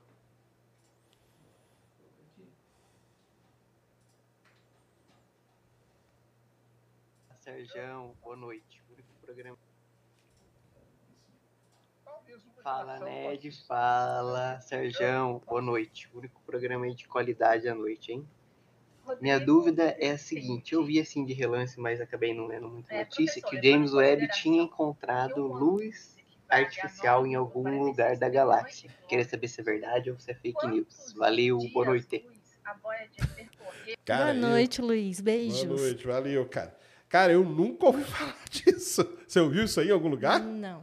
Luz artificial em algum lugar da. Cara, não vi isso em lugar nenhum, viu? Mas pode ser alguém de conspiração, né? Porque Pode, eles, eles inventam muito essas coisas, entendeu?